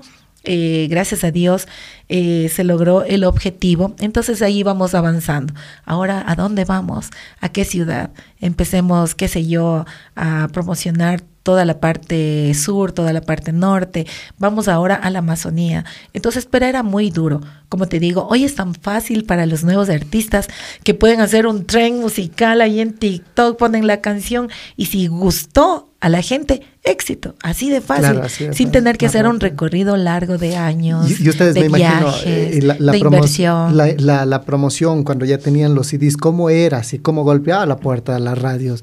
Me imagino buscar quién las ponga. eh, Bueno, eso te cuento usted que... que pagaba, que O sea, te cuento que fue muy lindo ¿qué- qué porque después gente? de que ya yo conseguí todo este proceso, doña Lola Zapata eh, tuvo la gentileza de por fin hacerme grabar a mí un LP completo, o sea, ya no el disco de 45, con inversión total de ella. Ahí era otra cosa Ahí ya. sí, pero entonces creo que yo conseguí que ella se dé cuenta que, que se, podía, se podía vender los discos de Patty Ray. Entonces ella sacó un long play mío y cuando ya llegó la tecnología, el primer CD igual me lo hizo doña Lola. Luego ya empezamos nosotros también a, a entender un poco de la discografía, los colegas artistas, por ejemplo, don Héctor Jaramillo, lo quiero muchísimo, nos dio una guía muy grande y me decía, uy, tú estás tan joven, me recuerdas a una novia que yo tuve. Digo, wow, a ver, cuénteme. Y él me decía, estos secretos tienes que hacer. A ver, te vas a ir a hacer en Perú, eh, vas a invertir así, ta, ta, ta, te mueves por aquí, por acá. Wow, y que alguien te lo diga así, con todo su corazón, a, a una muchacha que recién está empezando. Entonces, eh, son seres humanos de verdad que se han que- cruzado en mi camino así, de, un- es que de don una Héctor- bondad tremendo. Don Héctor es genial como persona. También tuvimos la oportunidad de hacerle una entrevista Ah, para la gente que está viendo. Para la gente que nos está viendo, también pueden revisar por ahí. Eh, Nos fuimos a su casa, nos acogió en su casa, nos recibió súper bien, don Héctor. Wow. Y él abierto a compartir todo su, historia. Y- pero realmente para eh, eh, escuchar la historia de él se necesitan realmente tres podcasts, o sea, la historia de, de don claro, Héctor Jaramillo. claro. Entonces, bueno, ahí le ve eh, ya más o menos. eh, ahí Él nos guía y... se, se independizan de, de y- producciones y, decido Zapata. independizarme y, y claro, no fue fácil. No fue fácil porque obviamente... Porque me imagino también ella no se quedó contenta. se No, quedó no, no, no, no, no, no, no se quedó contenta. Eh, pienso que era el mejor momento de, de salir. Entonces, una vez que yo salí, ya me pude comprar mi primer carro, por ejemplo. Entonces ya pude comprarme mi primer carro, mi primera casa, con el dinero del austro ecuatoriano. Orgullosamente lo voy a era decir buena así, la, la- porque la- la venta de CDs. más que la venta de CD, eran los conciertos, eran los eventos. Era impresionante cómo me contrataban. Es que eh, estaba en una época muy hermosa. Y mira que en esa época, no sé si recuerdas ya, y debes recordar, la época del prefiero estar lejos. Entonces, yo grabo esa canción en una versión tipo chicherita, entre cumbia chichera. Y resulta que mi amigo Manolo, muy querido aquí en el austro ecuatoriano, de Machala, pero vive aquí Manolo, Sí, que también estuvo aquí. entonces, mi querido Manolo, él cantaba ese tema. Que prefiere estar y lejos. él era famosísimo, pero famosísimo con el Prefiero estar lejos. Y yo era como que muy conocida y querida con la canción en la ciudad de Quito. Quizá Quito, la tacón Gambato, pero no más. Y Manolo estaba, pero Aquí en Cuenca, era, era, brutal, época, o sea, claro. era brutal. Y con, eh, con Manolo me empiezo a encontrar en algunos conciertos acá, algunos eventos, no sé si eran de priostes, pero me encontraba con el Patti Ray Manolo, Patti Ray Manolo. Entonces un día él me mandó a llamar y yo estaba con miedo porque digo, ay, me va a decir que porque estoy cantando el prefiero estar lejos, pero es un tema cover peruano, yo lo grabé y... Claro, eso le iba a y- decir, eh. y- pero es que él estaba tan sonado y, y me mandó a llamar, entonces yo- yo dije, eh, va a ser el reclamo Ya por se eso. jodió. Se jodió, dije, sí, sí, porque como no le había tratado a Manolo, entonces cuando me dijo, Patti, yo tengo mi empresa y, veo que usted ha sacado la canción Prefiero estar lejos y me gusta la versión suya. Yo me quedo, ¿de verdad le gusta mi canción? Dice, sí, me gusta su canción. Así que yo la tengo en la versión mía, que está muy pegada, pero de pronto, si quieres pertenecer a mi empresa, bienvenida. ¡Wow! Yo admiraba tanto igual a Manolo. Sí, sí, claro, ¿qué tengo que hacer? ¿Qué? Dice, quiero que grabes un, un CD completo para mí. Me parece que era Audio Sistema Records. Era No, así. escala musical. O, o escala Claro. musical. Sí, es que hace muchos años. Aunque, eh, entonces fue ahí que yo emocionada dije, wow, con Manolo, yo. No, no fue el rollo de la canción, al contrario. Le, le gustó mi talento, le gustó mi voz y me pidió hacer un disco con él. Entonces hice un disco completo para, la- para el sello de él. Entonces, con ese sello grabamos los discos, se vendieron, salió, salieron muchos discos. Tuvimos un pequeño problemita por ahí de unos acuerdos que tuvimos con Manolo. Tenía que entregarme, Platas. tenía que entregarme una cantidad de discos, porque como el tema estaba tan pegado y la venta de, de discos en ese tiempo era lo mejor que teníamos los artistas, entonces había una demanda, las casas disqueras nos pedían, Pati, queremos el prefiero estar lejos. Y el disco no llegaba y Manolo quedó en entregarme una cantidad, eh, unos acuerdos, que igual como es hace tantos años, ya no recuerdo cómo eran nuestros arreglos, solo sé que me quedó súper mal Manolo. Mano, lo que pasó. Pero, ¿sabes cómo me recompensó? ¿Cómo? de una manera única y con una bondad y sin egoísmo alguno, me dijo, Patti, no te pude cumplir con los discos. Sabes que los vendí todos y, y no vas a distribuir para Quito. No hay, se agotó. Pero para quedar en paz y, y que no, no lo tomes a mal, te voy a, a- a ceder la primera gira para Estados Unidos. Entonces yo dije, "Ay, este me está cuenteando una gira a Estados Unidos. Yo, ¿quién me conoce en Estados Unidos? Entonces me dice, te voy a poner en contacto con mi manager en Estados Unidos. Eh, tienen tanto presupuesto, porque yo he sabido que los primeros artistas se van gratis, Claro. creo que por pasajes o bueno, hasta yo me hubiera ido. Por pasajes. Yo creo, yo creo que me hubiera ido. Pero Manolo me dijo, no, hay este presupuesto para ti, que para mí era un billetazo en ese tiempo. Entonces me dijo, hay este billete, hay, y todo por los discos, mira. Entonces dije, ay, Dios mío, enhorabuena que no me entregó los discos, porque si no, no hubiera tenido mi primera gira a los Estados Unidos. Y fue gracias a mi querido Manolo. Te quiero mucho. ¿Y cómo le fue esa gira? Entonces, uy, a full, a full. Súper bien, obviamente con los nervios de punta, porque cuando tú llegas a Estados Unidos, tú dices, ¿quién va a cantar aquí? Claro. ¿Quién va a conocer mi música? Los ¿Quién gringos. va? Claro, es que tú te metes en la cabeza a los gringos. Claro, los ¿cómo? gringos no, no les gusta esta música, claro. Entonces me fui con la, con la empresa que él trabajaba y llego y entonces me encuentro también con un pana, como que fueras tú, Mauri, en Estados Unidos. Y entonces cuando ya tenía los shows organizados allá, y entonces, y con ustedes, el sueño cumplido de un artista que ha luchado, ni sé cómo, ni sé cuánto, y tenía, pero chuta, full repertorio. Entonces, y la tenemos aquí por primera vez, ya está aquí, está ingresando, es la bomba sexy, es Patty Ray. Entonces, La yo, o sea, o sea, yo digo, ¿cómo podía gritar la gente? Y escucho, "Ah". entonces, uy, jovencita, absorta, ingenua, con ¿Cuántos temor. años estaba ahí? ahí? Um, ¿Qué tendría? No sé, unos ve- 23, tal vez, 23 años, algo así.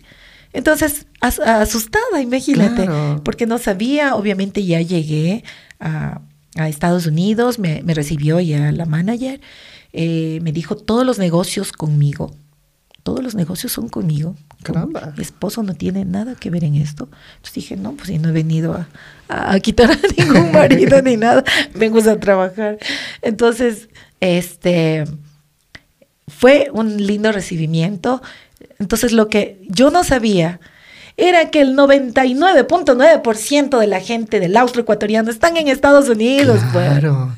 El- La, gente de, claro, Azuay Cañar. La gente de Azuay Claro. Cañar. Y- Entonces ese era mi temor que decía, ¿quién va a ¿Quién va a cantar? ¿Por qué me llevan de gira? ¿Quién sabe de Patty Ray? Entonces cuando ya me llevan y la gente grita y empiezo a cantar los temas normal de Ecuador y todos... Como estar en "Ah, Cuenca". Claro, bailando y zapateando. Y cuando tú ya les ves activados, tú metes más, pues, o sea, más energía. Dale, y vive Ecuador. ¿Y dónde está mi gente de Quito? Yo inocentemente, ¿dónde estamos Quito? Nada. Nadie.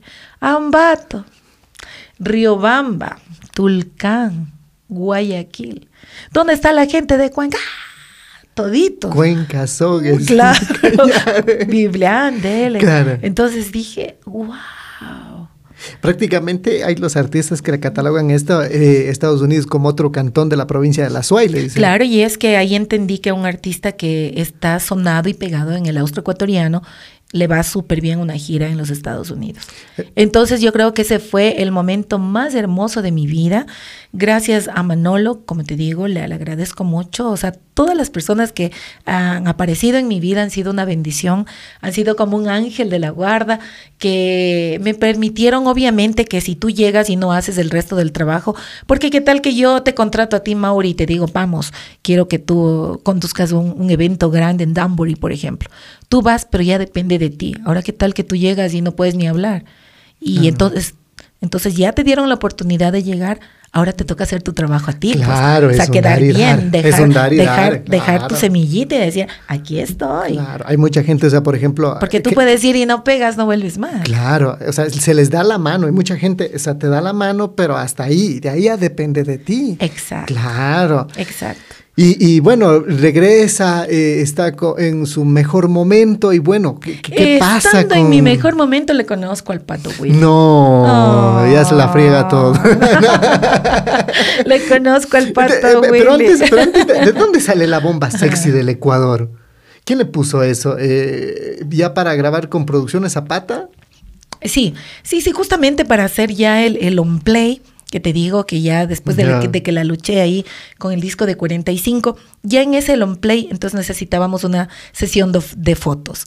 En esta sesión de fotos ya, ya, aparece por fin el, el, eh, un personaje también muy importante, un periodista que se llama Terry Williams, el licenciado Terry Williams de Últimas Noticias de un diario muy importante de Quito.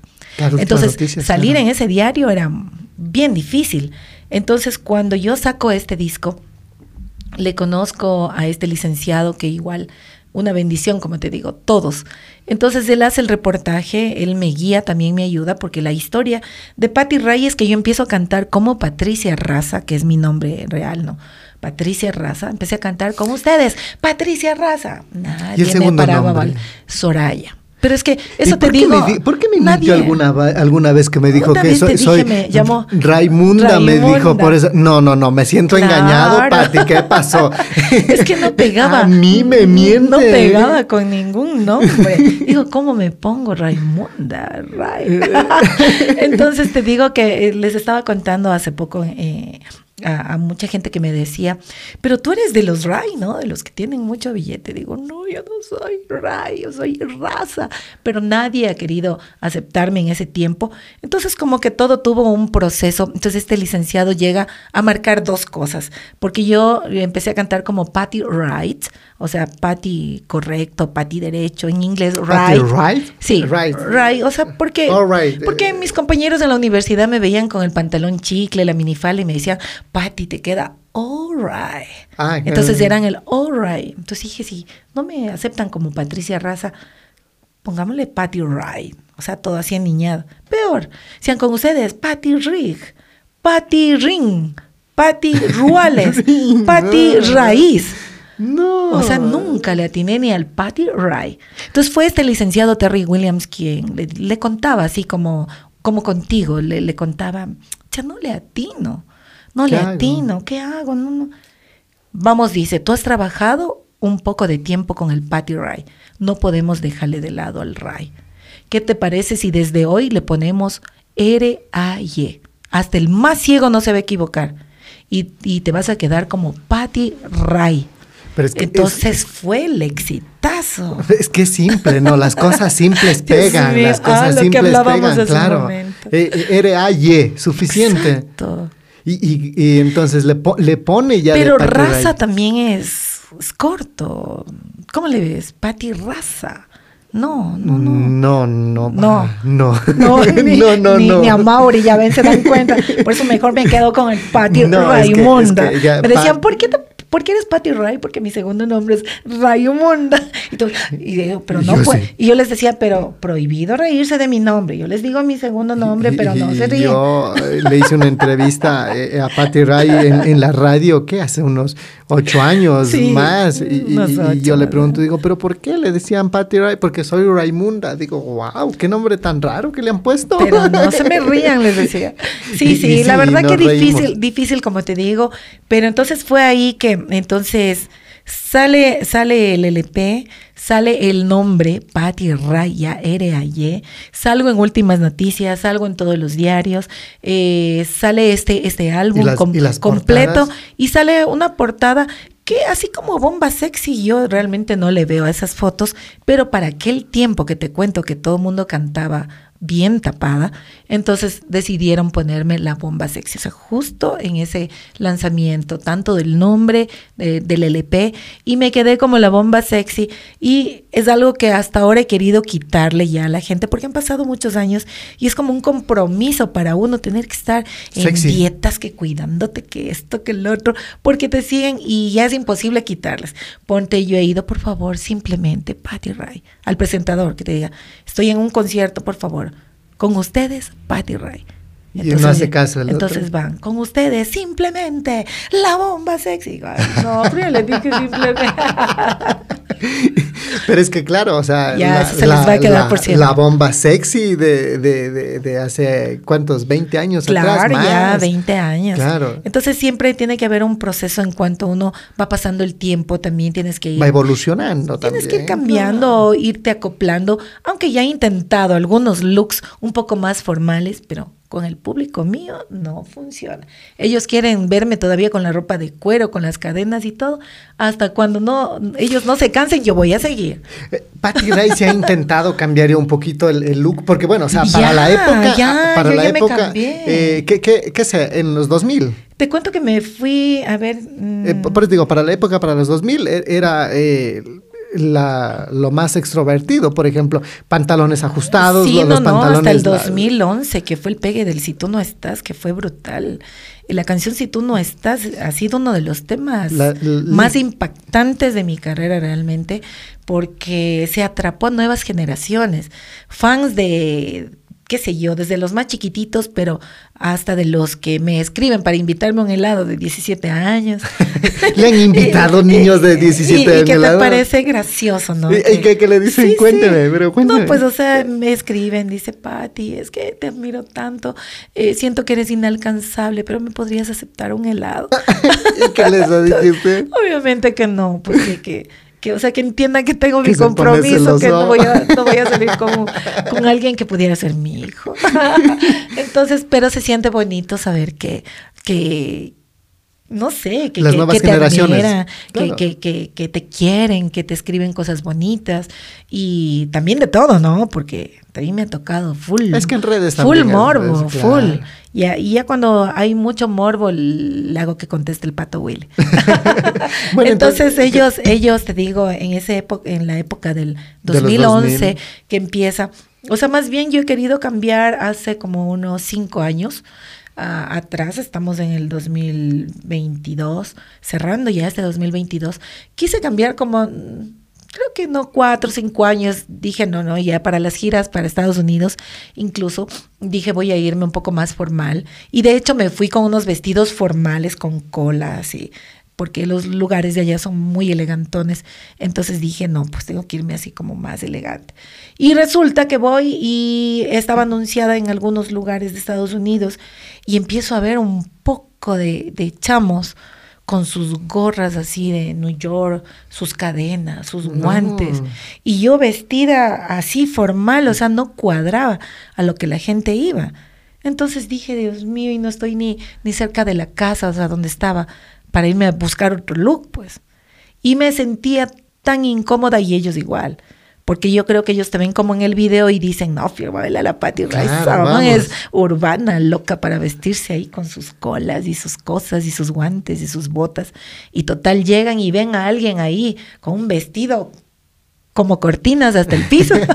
Entonces pienso que fue lo peor que me pasó y, y no he podido, no he podido. Entonces, imagino- me entonces imagino me toca que- irme armando como algún look que sea que tenga una tendencia formal y juvenil a la vez, para complacer a, a todas las edades. ¿Siente, ¿Siente usted que ya es hora de ir cambiando ese look, de ir ya procesando? Por de ejemplo, hecho, yo ya, pues ya te digo, hace cuatro Claro. años, pero el público no quiere. Pero digo, eh, eh, me imagino, por ejemplo, en la parte musical, entonces ya para hacer ese proceso, ya dejar un poco lo urbano, irse como que enfrascando en un solo, no sé. No, sabes que en un solo género imposible. Eso no van a poder ver en Patty Ray porque soy una artista muy versátil y de hecho hoy en las redes sociales tenemos mucha gente que, que ama mucho la cumbia urbana que yo hago y de hecho ahorita estoy con un estreno, una canción que se llama Tienes Derecho, que está full, full, full viral. Cumbia En- urbana. Sí, es una cumbia urbana y es una tendencia y cuando vas a los conciertos, como te digo, ves a una nueva generación ahí, presente para ti, llenando los locales en Estados Unidos, aquí en Ecuador, o los eventos de Priostes y todos cantando, coreando. Y, y se escucha en una de nuestras grabaciones gritando, Pati, te amo. Y entonces tú dices, wow, o sea, es impresionante que la gente te siga queriendo. A veces uno piensa que el público te va a ir olvidando, pero es lo contrario. Yo he sentido que la gente me quiere más. Ah, en, el, en- en el mes de mayo de este año estuve de gira en Estados Unidos. Luego me llamaron para que cante en Estados Unidos en julio y les dije que no. Me llamaron para que cante en agosto, en verano, en Estados Unidos y les dije que no. ¿Y por qué les dije que no? Porque yo no quiero cansarle al público. Quiero que el público eh, me extrañe un poquito, un poquito, porque me parece para mí es, es como quemarte a cada rato. Entonces, ahora voy para el Thanksgiving Day. Vamos a estar ya como que de mayo a este tiempo para noviembre, pues eh, es como que prudente. Y cada que yo me conecto Ya se va con nuevo éxito con toda la fanaticada, es una locura. Es una locura en las redes, la gente que se comunica. Pati, te esperamos. Y vas a venir a, a New York, vas a venir a Queens. Y entonces este mayo comprobé que las redes sociales es una revolución y quiero agradecerles a cada uno de ustedes por todo ese apoyo, por seguirme en todas mis plataformas, en Facebook, en Instagram, en YouTube y ahora en TikTok, que para mí es la red más, más fuerte para mí. Y entonces cuando yo hago ya la medición incluso, llegas al concierto y dices, ¿dónde están mis seguidores de Facebook? Ponte unos cinco, así. Está pasando de moda. Mis seguidores de Instagram, igual unos diez, así como que más modernos. ¿Dónde están mis seguidores de YouTube? Igual hace unos poquitos. ¿Dónde estamos los TikTokeros? Uh, toditos, o sea, es masivo. Y dices, wow. Y entonces toda esa gente acude. Es masivo, así que hermosos de TikTok, Patty Ray 01. Adhiérete, sígueme y te sigo. Lo que pasa es que sí hemos visto, sí, hemos visto que, que, que, que, Patty Ray como que se adelanta para la época, ¿no? Eh, eh, dar ese paso de, de, la vestimenta en la época, cuando recién empieza a, a, lanzarse la música, wow, deja todo mundo loco. En la música empieza a ser música chicherita, música nacional ecuatoriana, pero y le empieza a dar ese cambio a, urbana también. Y la gente como que así, wow, ¿qué es esto? Pero ¿Sabes les gusta, ¿Sabes ¿no? que alguien me dijo? Y aquí justo en la ciudad de, Cuenta, eh, de Cuenca, perdón, me dijeron, este, Pati, yo estoy segura que si tú grabas un villancico, ese villancico te pega. y yo creo que es más por el afecto de, de, de la gente que, que, les gusta mucho las canciones. Eh, hay, yo creo que son los hijos de mis seguidores que crecieron con mi música y que hasta hoy cantan, pero se saben todas. O sea, no hay una canción que no canten. Y, y me encanta todavía seguir haciendo mi show. Mi show es súper loco, es lindo, me encanta porque hay cumbia romántica de, del ayer, pero en versión moderna, bailable, que todos cantan, se animan. Luego, uh, entonces yo ataco con música romántica. Y ahora el tema que seas feliz es uno de los temas virales que se puso de moda en este momento, en este año. Está con una fuerza brutal. Y yo decía, ¿cómo revivieron las plataformas todas las canciones, porque cada tema tuvo su tiempo, tuvo su auge, y pasó, llegó otra canción, le tumbó y seguimos así. Pero en este momento, el tema que seas feliz, aquí en Cuenca estuve cantando en Guncay del Valle. Qué locura, mi querido Mauri. Wow, no, yo me quedé impresionada. Que dije, te había comentado, por la pandemia, lamentablemente, no he podido venir a hacer medios de comunicación ni visitarles y, y, por eso también te agradezco por la oportunidad porque es un gusto para mí recordar y revivir todos estos momentos y también uno sí se extraña, sí se extraña estar los con medios, los amigos, los, los amigos, medios. Claro, claro, sí, claro sí, sí. sí. Eh, empieza una época en la, en la bueno, ya... Eh, eh, pega, le va súper bien. Y esto poco a poco empezó a ver su papi ya, a, a ver a cómo Patty Ray cosecha lo, los éxitos. No. ¿Hasta, no, hasta no. qué época e, estuvo acompañándole a su papi? Él me acompañó hasta la época de la universidad, cuando estuve recién haciendo los jingles, estuve cantando en el grupo, ya viajaba a Colombia, eh, empezaba ya, ya me independicé, me hice solista, hasta ahí él me vio, pero no despuntaba. O sea, ya tenía las grabaciones, ya sonaba poquito, pero no como yo hubiera querido. ¿Y él, y él por qué ejemplo. decía? Al ver Entonces él me decía algún momento, era mi fanático número uno porque decía, mi hija, ahí tal radio la siento, tal FM o AM en sus tiempos. En esta radio te están poniendo. O me decía, en, en, esta otra radio ponen mucha música de la que estás cantando. Hija mía, ve a dejar ahí tu música, porque no te ponen aquí. Y yo estoy llamando y no te ponen. Ay, tan hermoso, digo. Ay, llamaba él me decía, la radio, me dice que, música. claro, y me entero que él ha sabido llamar y no. Y, no, y no ponían. Entonces yo decía, algún día, papá, algún día haré algo y estaremos acá para compartir y disfrutar juntos. Entonces, en esa época en la que yo empiezo a despuntar, mi padre tuvo, tuvo un, un accidente, lo, lo habían asaltado, lo habían asaltado y le habían dado un fuerte golpe en la cabeza. Entonces él, él, había estado tumbado en el piso. ¿Con armas? Y no sé con qué le dieron realmente, no sé con qué le dieron, pero este, yo tengo una parte muy fuerte en mi vida, realmente hablar de mi, de mi papito. Y entonces, cuando ya lo llevaron por emergencia, entonces, Pero el que se, quedaba, que se, botó, se, quedó en la calle. Se quedó en la calle. Botado. Y llamaron a alguien. Entonces le llevaron a, en una ambulancia a emergencia y me llamaron un familiar. Entonces dice, cuando él había despertado, Les dijo, llámenle a mi hija.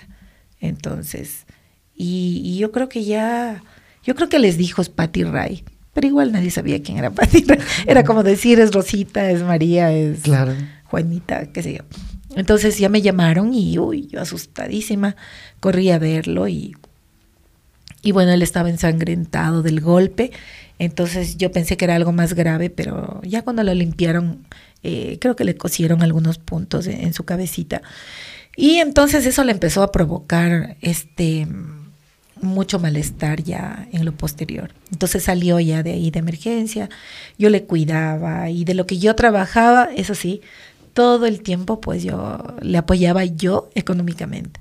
Después de todo lo que él hizo por mí, hasta la universidad y todo. Entonces yo dije, el día que yo trabaje, ellos no van a trabajar en nada porque les voy a dar todo, absolutamente todo.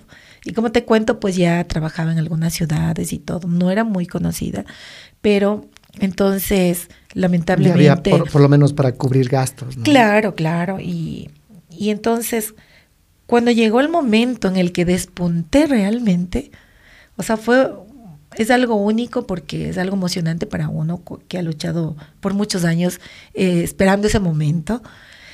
Lamentablemente mi papá falleció.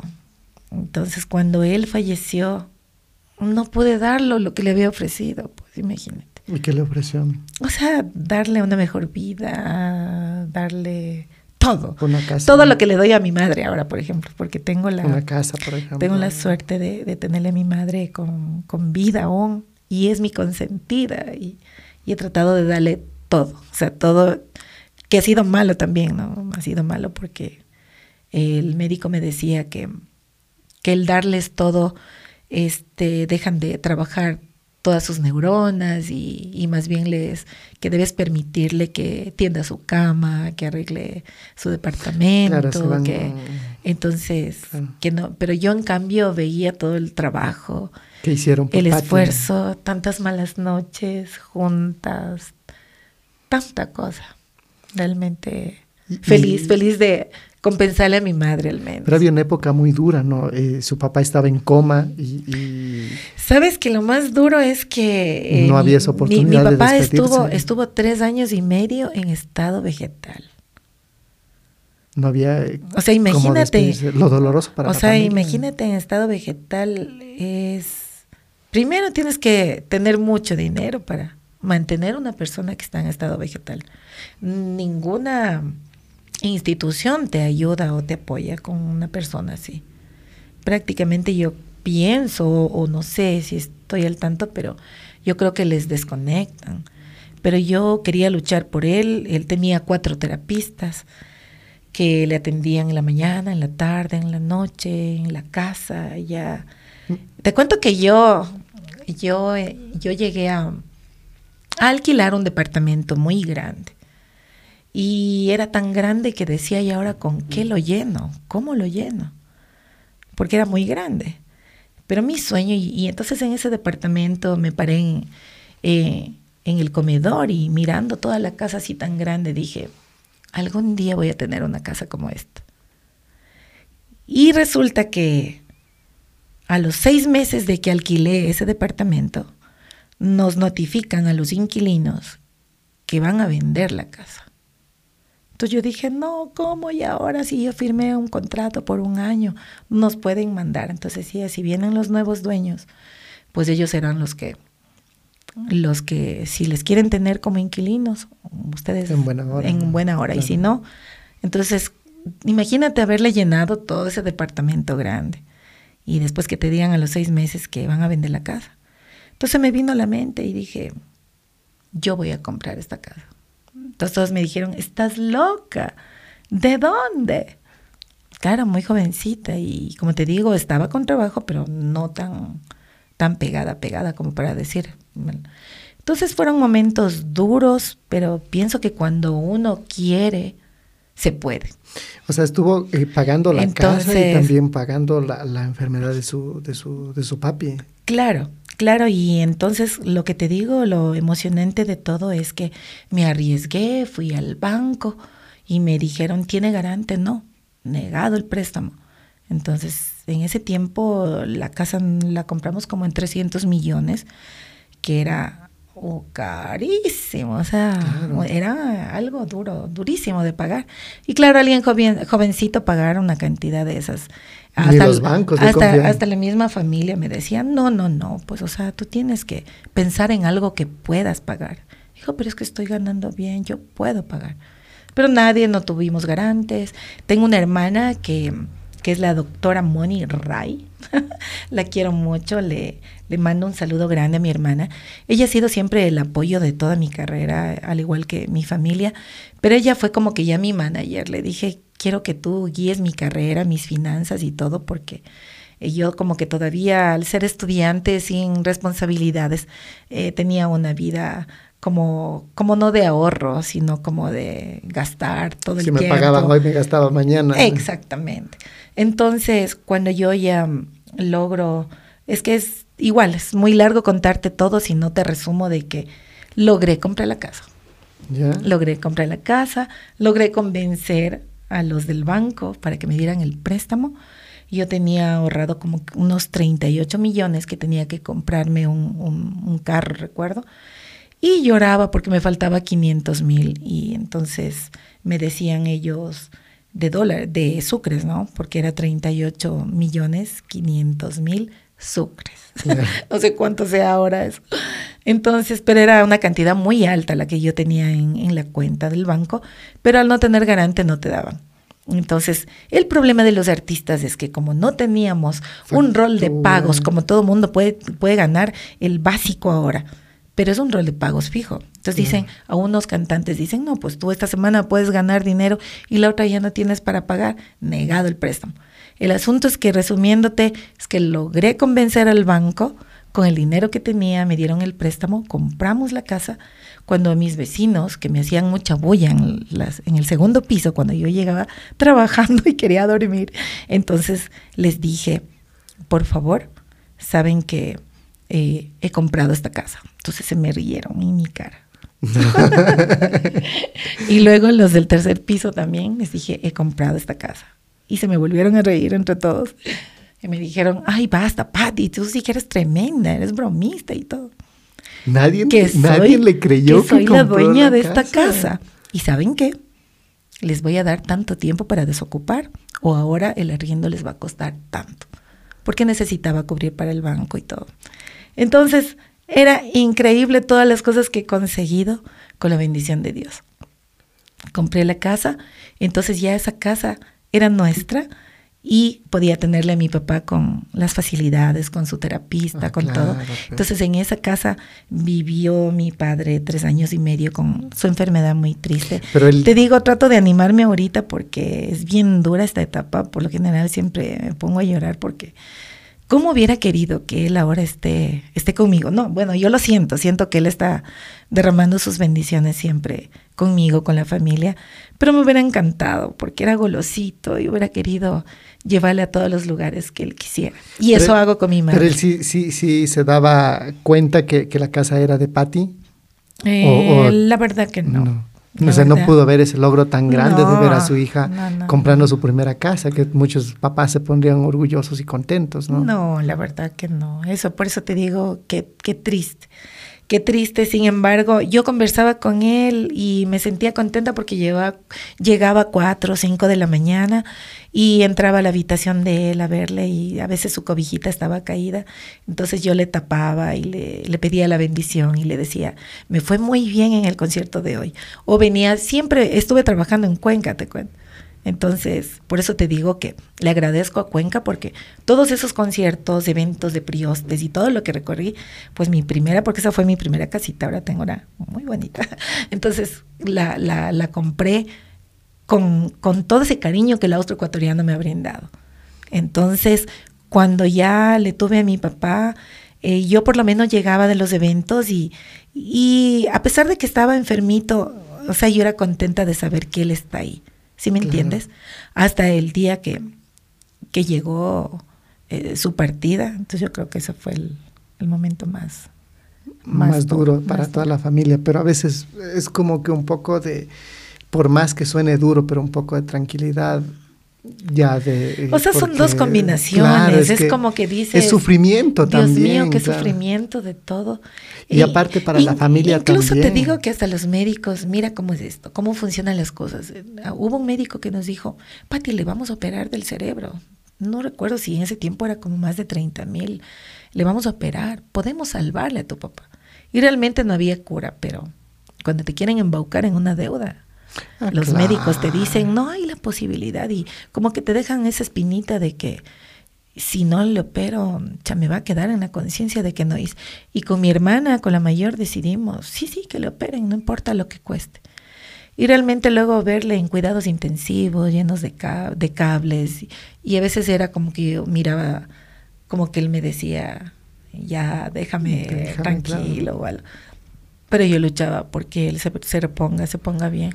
No lo logré, pero estoy segura que él está contento. Pero es que a veces esas situaciones también son más duras para la familia que está. Póngase su mamá, me imagino que pasó un horror, ese Mucho, tipo de cosas, claro. Mucho, mucho. Bueno, entonces vamos a dejar ese tema un poquito aparte, porque también en esa época conoce a alguien especial en su vida, conoce a, a- a- a- al pato, Al pato. justo en esa época. En esa época de dolor le conozco al Pato Willy, realmente. eh, cuando yo lo conozco a él en un festival de aquí de Cuenca, que era aquí en la, en la, en la plaza, ¿cómo se llama? La, Santana, la- una plaza de toros. en, en el Arenal, en la Ah, Feria ya. Libre. Había un evento para los artistas nominados como Artista Revelación, los mejores del año. Estaba Ángel Guaraca, Susana Aymara, Pati Rayo, ya ahí en ese grupo. sexy. Contentísima que me iban a entregar un trofeo y resulta que el que me iba a entregar el trofeo era el Pato Will. Entonces hubo como una confusión al momento que él me entrega. Yo siempre me sé pegar el micrófono. Mi labial se había quedado en, en- en- en esta esponjita. Y cuando él me entrega el micrófono, entonces nos dimos un beso en la mejilla, muchas gracias. Pero él terminó pintado como payaso. Y, y toda la gente que le gritaban el gato, el gato, y las chicas gritaban ahí por él. Y ha sido que le ven manchado el labial y, y todo mundo, wow, qué mucho este man. O sea, le entrega el premio y, y- y- y le pega, le pega una, una mucha y, Una muchada. y- y se queda ahí delante de toda la gente. Nosotros no sabíamos por qué gritaban, yo emocionada por el trofeo que me dan. Entonces, como que hubo esa confusión, se quedó, no podíamos bajarnos del escenario.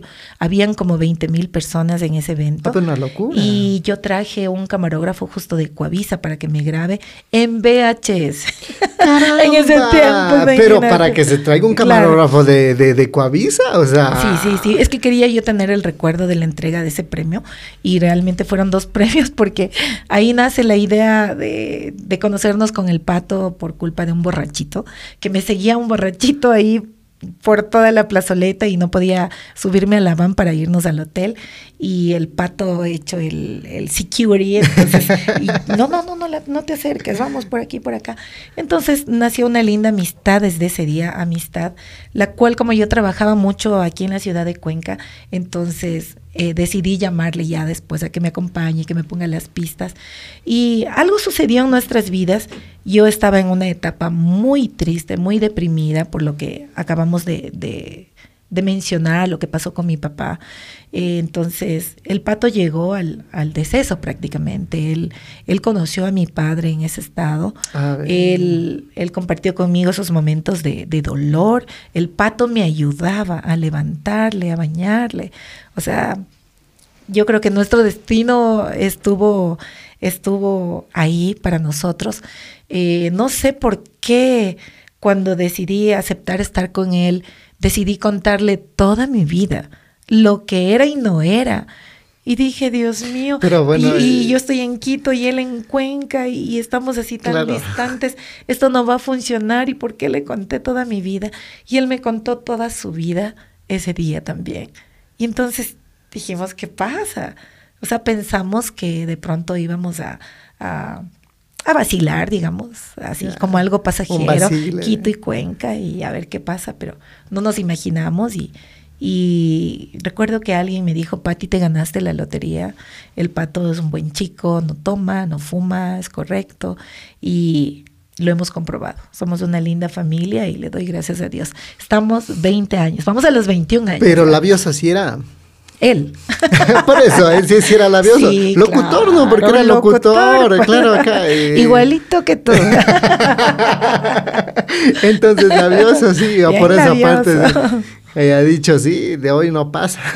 Sí, muy bueno. O sea, realmente Yeah. súper, súper lindo. Lo que pasa es que él viene de una familia lleno de valores que hoy ya no ves en la actualidad. Y por eso siempre le digo a mi hija, que ahora ya tiene 19 años, cuando vayas a buscar un novio tienes que encontrarlo en Cuenca, porque allá todavía hay gente que tiene valores y que respetan a las mujeres. Y, y realmente yo creo que eso es lo que le caracteriza y ha hecho que nuestra carrera, que no es tan fácil, eh, tú sabes, toda, toda relación, toda pareja tiene también sus dificultades, sus situaciones, y junto al pato la- las hemos vivido, porque algún momento él me ha dicho, y yo quiero que inviertas los papeles. Yo quisiera que tú pienses en un segundo que yo soy el famoso, yo soy al que las chicas le siguen Pero- pero y, fue tú estás, y tú estás en las pistas. Pero es que ya cuando ya entramos seriamente, eh, yo le pedí que él sea parte de mi equipo, o sea, que sea del equipo de Patty Ray. Porque claro, él seguía haciendo su programa de televisión, él seguía, yo estuve también, te cuento que vine a vivir en Cuenca. De hecho, vivimos en Cuenca, eh, vivimos en Azogues también un buen tiempo, por el programa también que hacíamos Onda Positiva. Y entonces, o sea, nos iba muy Ah, bien. que también estaba en el programa usted. Eh, claro, bueno, ahora ya les cuento quién era. Yo era la voz en off, o sea, Ajá, era la voz escondida. Nadie sabía que era Patty Ray. Y, y- y- Pero y, claro, pero y la, y la, y la mm, en ese tiempo era famosa la, ¿qué nombre era en Onda Positiva?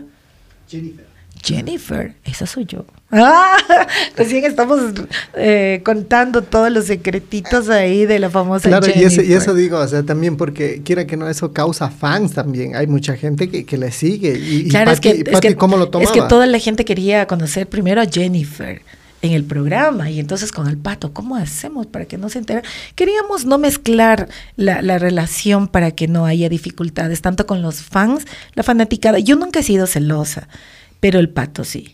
El pato sí, al 100%. Entonces, habían como que un poquito de, de inconvenientes en ese aspecto, pero creo que nos faltaba madurez. Como te contamos, estamos más de 20 años. Hace 20 años estábamos jovencitos, rodeados y asediados de todo. Y mira, hasta ahora, de 17 años, invitándome a un helado. Yo debería aceptar eso. ¿Qué dices tú, Mauri? de 17 años. un niño de 17 años un invitándolo a la- colágeno. Era una escala de y entonces ahí ya se, se da, se, se fueron a... eh, hacían aún el programa en me dice, en Entonces, Cuenca. sí, sí, estábamos viviendo aquí en la ciudad de Cuenca y ya me embaracé. Entonces me embaracé y, y- y yo le digo al pato, ¿cómo me gustaría que mi hija eh, o hijo nazca? Porque nos habían dicho que era varón, eh, nazca en la ciudad de Quito. Me dijo, sí, está bien, está, está estoy de acuerdo. Y entonces mira que yo me vine a vivir aquí en la ciudad de Cuenca y al pato no le había contado que la casa que te había contado, que me la había comprado, pues le dije que era de mis papás. Y que yo solamente canto, tengo mi ropa y mis pistas. Y si es que él me va a mantener y me va a dar todo lo que yo estoy acostumbrada, entonces me quedaba con él. Si no, nada que ver. Porque en cierto momento, como que los papás, mi, mi mamá, no, cuidado, todo el mundo te va a seguir porque ya te ven que estás cantando, que tienes dinero, que tienes esto, que estás trabajando. Los papás siempre vamos a estar como pro- sobreprotegiendo a nuestros hijos. Claro. Entonces hice eso y, y realmente no me arrepiento, no me arrepiento. Hemos hecho un gran equipo de, de trabajo, somos un complemento de todo lo que se ha logrado hasta hoy, se ha hecho más, más, más cositas, pero lo más lindo es haber conseguido ese público fiel que ya no solo eran los padres, sino ahora son los hijos, son las nuevas generaciones, que quizá los hijos crecieron escuchando la música de Patty Ray y hoy por hoy le han puesto más atención que antes a cada letra y como que les, les llega y entonces han vuelto a ser un hit nuevamente. Y eso nos ha permitido seguir trabajando. En esta pandemia hemos hecho cuatro giras internacionales. En estas cuatro giras me acompañó el Pato, que fue muy lindo porque él también por primera vez se fue a Europa conmigo. Eh, era como un poquito difícil este asunto de visados para allá. Entonces eh, la pasamos muy bonito. La pasamos muy bonito. Como luna en de miel. También. También, y bueno, ya sí. casi en la parte final, acá tenemos una serie de preguntas. eh, la caja maldita. Ay, no, no, no. Eh, no. Tenemos acá algunas preguntas que nos gustaría que, que responda eh, Patti Ray. A ver, eh, por acá tenemos algunas. Vamos a ver. Uy, ojalá no sean tan fuertes. No, vamos a ver un poquito ya más o menos analizándole a Patti Ray. ¿Qué tan tóxica es con el pato? Cero. No es tóxica. Cero. Celosa, ¿no? Nada. No, para nada. Y si alguna chiquilla la está escribiendo por ahí, eh, Patito, ¿cómo estás? Yo te veía, Pues, en, yo te veía en onda positiva. Corazón que no ve, corazón que no siente. ¿En serio? No, la verdad nada. que no. Yo creo que no hay eso en mi vida porque yo, o sea, será que soy tan ingenua, pero me siento como, o sea, lo conozco tanto que soy como tan confiada de lo que él es y, me conformo con eso. Entonces no siento esa necesidad de, de por qué. Lo que sí tengo es coraje cuando se va cada rato a hacer, eh, qué sé yo, boli con los amigos y todo. Ah, pero entonces sí es hay- tóxica ya. no, pero yo no le digo, es que no te tienes que ir, no te vas. Pero si se va, Entonces- pobre hombre ni chupa. O sea, exacto, O sea, ¿de exacto. Exactamente. O sea, por- e, pero por eso mismo, si no toma ese deporte, es sano. O sea, ¿de qué pudieras tú molestarle? Ya, pero entonces, bueno, relajada en la, en la- en la Relajada. relación de, de, de, de, Relajado. de, de Patty Ray. A ver, experiencias con el primer novio. ¿Cómo fue ese primer noviazgo? Ay. ¿Qué pasó? Su papi era celoso, dice, ¿no? Era celoso. celoso, eh, su mami también, ¿cómo hacía? que se escapaba Patty Ray?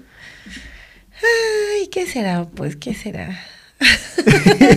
y tiene así como es que, que... lo que pasa es que como estoy con el pato, como que no le veo prudente pero, recordar no, eso. pero es que lo que pasa es que Pato también ya... a ver, a hay que, hay, que tener, hay que tener en cuenta algo, ¿no? Lo que pasa es que el primer novio siempre es inocentadas, son cosas así tan pues. sanas Son que de los que bostezábamos en media calle, Eh, pues claro. no teníamos ni para el helado en ese tiempo. Eh, Siendo cogiditos de la mano, así El en que- el parque, mirando los el que dice, el que dice, ¿quieres...? Boquiabiertos. el que dice, ¿quieres ser mi novia? Sí, ya, ya, entonces te veo mañana. Más o menos Ya, así era. Ya, sí, pero sí. entonces cuente, a ver, que... Yo, yo me acuerdo que era, era un, un compañero, un compañero así. Y tal como tú dices, o sea, yo en ese tiempo que te digo que era muy, muy tímida, eh, si ni él le hablaba, yo menos. Ya. Y lo que sí me acuerdo es que cuando salíamos era cogiditos de la mano, nos sentábamos en, en una como vereda y los dos bostezábamos del hambre, yo esperando que él me diga, te invito, Te invito un helado, ¿no? alguna- Nada, pero de esos amores que con que le cojas de la mano estás feliz. y ya, y se- después nos vemos mañana, ¿no? Ya, mañana.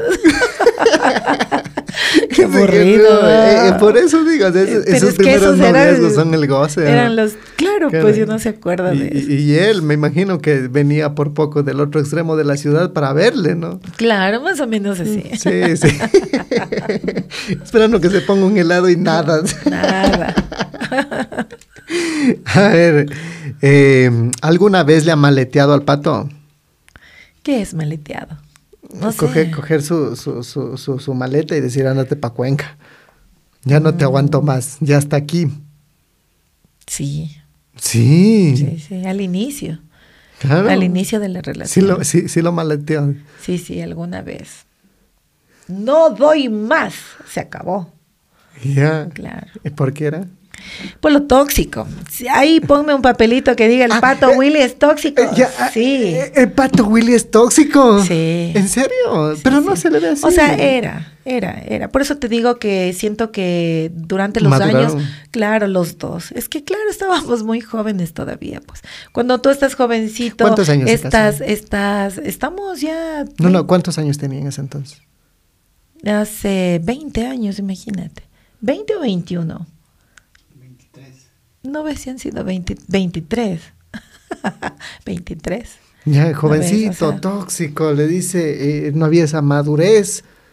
en el Oh, matrimonio. Claro, lo que pasa es que cuando, es que no es una relación, digámosle, no porque los artistas seamos anormales, pero sí digo, no es una relación normal en la que la esposa es secretaria, tú tienes tu trabajo de comunicador, salen a su trabajo, se regresan a ver a la noche, qué sé yo. En nuestro trabajo, las malas noches, el exceso de fans, te escriben, nos llamaban en la mañana, en la tarde, y yo no sé por qué los dos no apagábamos el teléfono, pero a la madrugada nos llamaban los fans. Hola, quiero verte, con cosas muy morbosas, muchos. Entonces el pato me decía tener que aguantar todo esto, ya no aguanto más. Entonces él era el incómodo, yo le tomaba como normal, pues digo, es que... son- Siempre llaman. Son, son fans que, que llaman, pero Claro. yo creo que eso fue lo que le, le, le provocó ese malestar y dijo, no, no, ya no doy más.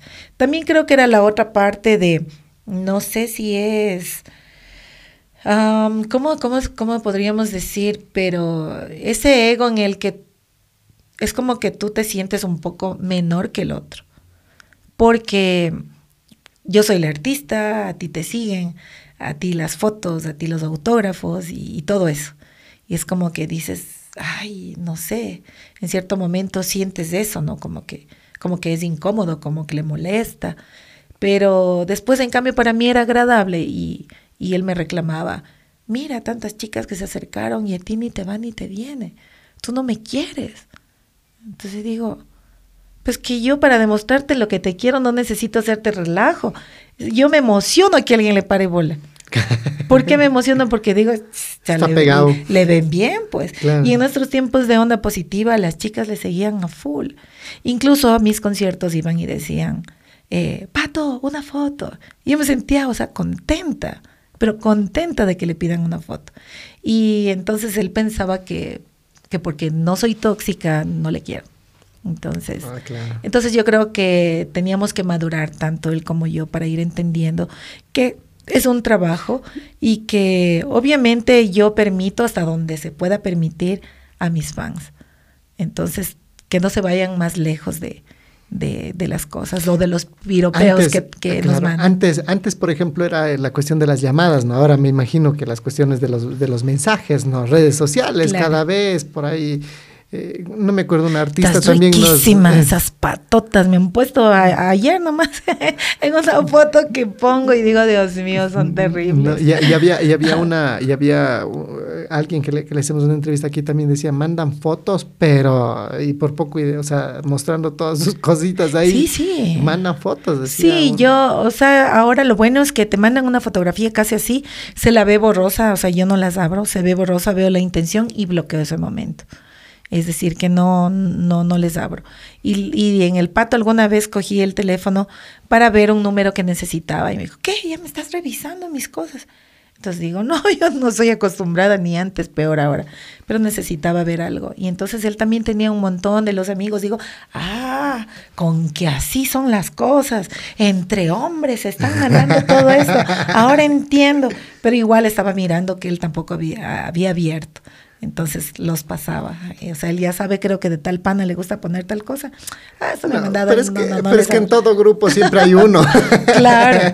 No, no, ahí les entiendo. Siempre hay uno, Les entiendo, es una joda, es normal. Claro, y siempre hay uno que pasa mandando porno, siempre, ¿sí o no, Pato? Claro. siempre hay uno. en el grupo de WhatsApp está, me envíe y envíe y envíe, nada, eso ya es. ¿Qué, qué piropo es el más loco que le han dado? Dice. Y que justo estábamos hablando eso de piropos. El más loco, pero ¿en qué sentido? Piropo, porque me, me ¿Loco de rayado de o loco rayado. de- El loco de que rayado y- Ay, Dios mío, el más loco. Es que son casi todos me mandan piropos locos. Hasta ahora que ya les digo, ya, pues ya no manden eso. Ya paren. ya paren, ya pasó eso. Dicen, no. Este, me acuerdo que un grupo de artistas decidimos formar un programa de, de televisión y entonces llama, llama un fans y contesta el pato Willy. Entonces le dice, sí, hola. Dice, hola, dice, quiero hablar con el representante de Patty Ray. Dice, estás hablando con él mismo, ¿en qué te puedo ayudar? Dice, verás, lo que pasa es que esa man me gusta muchísimo. Y entonces yo quiero estar una noche con la man. ¿En Pero, serio? y entonces el pato le estaba él con, con el altavoz y todos los, el, grupo de artistas que estábamos ahí, pues pone el altavoz. Y entonces le dice, verás, dice, yo soy el manager, dice, no hay problema. Dice, ¿sabes que estar una noche con, con Patty Ray te cuesta cinco mil dólares? Chuta, dice, pero es que está mucho, pues. dice, chuta, pero es que está mucho. Y todos ya no nos aguantábamos la risa. Y digo, qué loco, ¿qué haces tú? que me estás vendiendo. me estás vendiendo. Pero él de joda, ¿no? Entonces le dice, pero está mucho, dice. Y no habrá una rebajita. Entonces le dice, verás, le dice, tengo más artistas aquí, dice. Ellas sí cobran menos. Te pueden dejar hasta, hasta dos mil. Y les da los nombres. y todos riéndonos de joda. Y entonces él le dice, no, no, dice, es que yo le quiero a la Patty Ray. Dice. ¿sabes qué? Entonces déjame ver si es que yo reúno el dinero y te vuelvo a marcar. No, y entonces, ¿en serio? entonces dijimos, es joda, pues, y cuando todos, ja, ja, ja, ve, tú es que vales dos mil, y la Patty Ray cinco, y nos reíamos y no nos paraba la risa. Ya. Y bueno, y pasó. Y después de ocho días llama y le dice, con el manager de Patty Ray. Dice, sí, con el mismo. Dice, yo hablé contigo hace un tiempo. Sabes que ya reuní el dinero. Ya tengo los cinco mil, no. Entonces me dice el pato Willy, mi amor, creo que estás equivocada de carrera. Así que dale. Ay, qué bestia. Fue No, tenaz, oye, tenaz. No, pues ya el pato le dijo, oye, déjate de notas, es una joda, estuvimos haciendo una joda. No es real, pero ya reuní el dinero. ya tengo O sea, los ¿qué cinco mil. Cómprate un carro, loco. Oye, sí, ¿no? ¿sabe? Cinco mil. Claro, cinco mil. Y, y alguna vez, Entonces, no sé, alguien, alguien le ha propuesto ya eh, abrir las páginas de ahora que están de moda, por ejemplo, el, el Only. El Only, sí, sí, sí, pero no. ¿Le han no. ¿Le- ¿Se le ha pasado por la cabeza? No, no, pues no. No, no, para nada. Pero Yo creo que eso, pero ni en mis tiempos, pues, en los tiempos de la bomba sexy. No, no, no. La verdad, como te digo, yo pienso que mm, no- yo respeto, respeto lo que todo mundo hace. Pero dentro de, de lo que es mi formación, no es que sea santa, ¿no? Pero no, no lo haría. No, lo no, haría. no ni lo haría. para nada. No, no. Sí, ni al, que- ni al man 5000 le cojo peor eh, en el Only. Pero son fotos. ¿no? ¿Cómo son los hates? Hates, ¿ha tenido hates? Ay, muchos, muchos y gracias a eso ha sido que uno va subiendo, pues no sabía, ¿sabías? Claro que mientras más comentarios dejen en las páginas, eso les ayuda a full, así que... Bueno, no sabía, lo mío fue muy inocente. Eh, te cuento que en la pandemia, después de que estuvimos confinados tanto tiempo, aburridos, sin saber qué hacer, sin trabajar, los artistas, los últimos en volver a, los escenarios. Entonces, mi peque hacía unos videos ahí de TikTok que bailaba y todo. Me dice, mami, ¿no quieres hacer? Dice, te abro una cuenta en TikTok.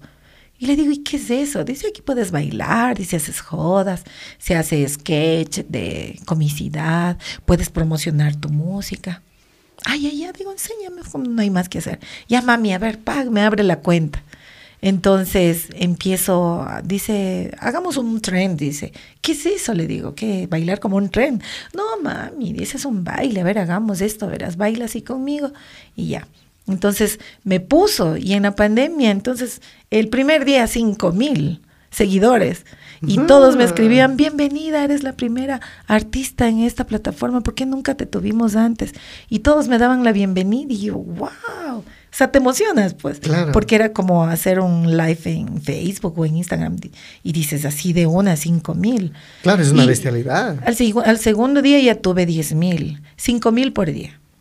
Entonces iba subiendo, iba creciendo, iba creciendo y yo, wow. Así que empecé a hacer el ridículo también, pues con algunos sketches locos y, y tonterosos que encontraba y digo, esto voy a hacer.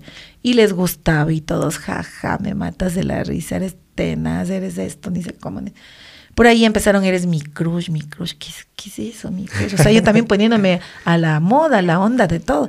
Y después, ya eso fue como, ya hace, ¿qué será? Como hace un año y medio, me parece.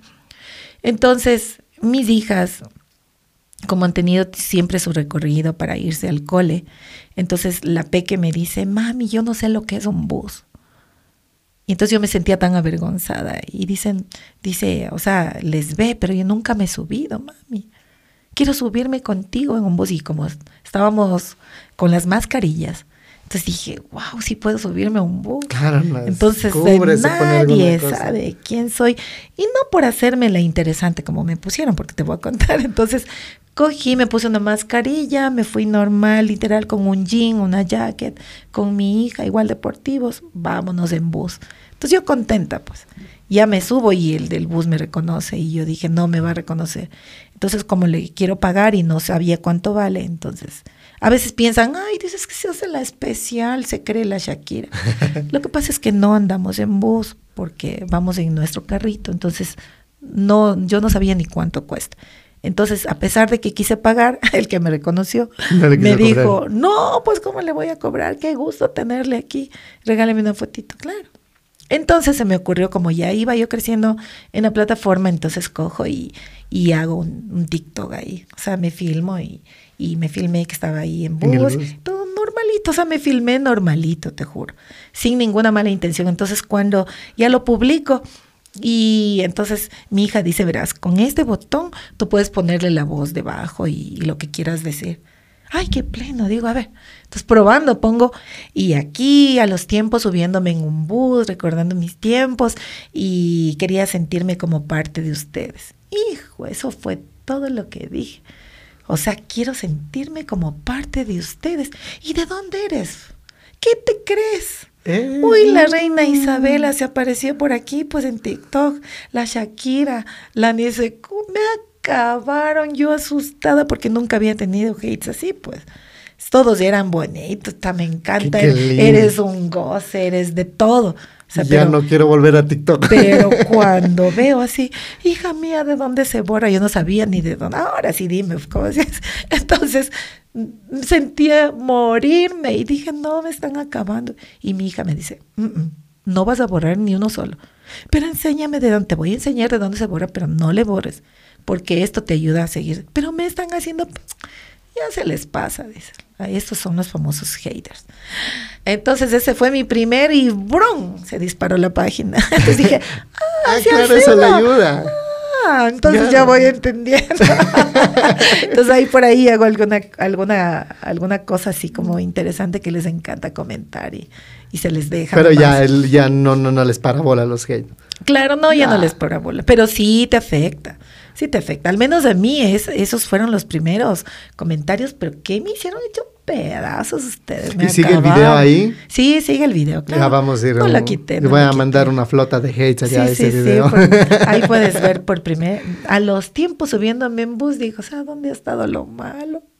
Los tiempos, pues. Claro, no, pues es que ya tiene su carro, pues ya está. Pero no sé por qué les, les dolió mucho, mucho, mucho, o sea, me hicieron pedazos, feísimo, feísimo. Pero ya lo superó. Ya lo superé, cosa que si ahora me ponen así alguna cosa, ya ahí queda. Entonces tengo que decirles, por cada hate o por cada mensaje negativo, yo gano billete. Yo gano billete. Eh, a usted dice que le encantan la- la- las cosas rockeras. ¿Cuál es el mejor cuero que probó? Dice. El mejor El cuencano. cuero. El cuencano, claro. Imagínate tantos años. Eh, a ver, ¿qué, qué, qué- qué tan salada? Porque, bueno, ¿qué, qué tan salada eres en tus eventos? Dice, porque siempre habla de que, que- que a veces le ha ido mal, o sea, siempre le pasa algo en los eventos, siempre tiene historias, siempre tiene Ah, anécdotas que contar. ¿Qué, qué, qué sí. tan salada? Dice. O sea, salada, salada, no le vería por ese lado, pero sí, full anécdotas, full. Cuando yo ya te digo que ya consigo el nombre Patty Ray, grabo mi primer LP, voy por primera vez a ser telonera de, de los grandes artistas que les había mencionado anteriormente, o sea, telonera en un coliseo a full, con una canción, una chulla canción pegada, y toda la gente se pone de pie, pues, y gritaban. Yo me había ido con un traje escotado, solamente aquí, un corazoncito, y era un pantalón enterizo. Entonces no era ni short ni nada. Y era un corazoncito chiquito. Y estaba regalando autógrafo, autógrafos, estaba regalando afiches en ese tiempo, así los afiches al público.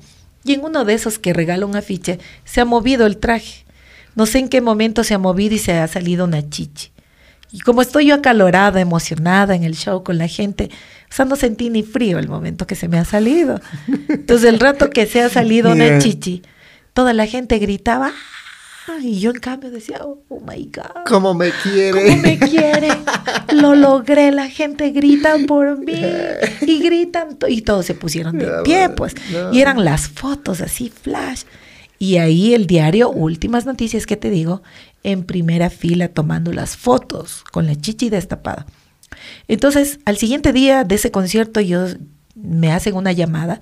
Hola, dice Patti, somos del diario Últimas Noticias. Queremos la autorización para sacar una fotografía suya que fue tomada en el concierto del fin de semana. Entonces, yo sí, sí, claro, tienen mi autorización. Pero nunca ellos me dijeron que era la, que iban a sacar la portada con la chichi a un lado. ¿Y, el- y- y salió en el periódico así, salió- con la chicha afuera. Claro, salió en el periódico. La hicieron como, ¿cómo se llamaría eso en Portada. fotografía?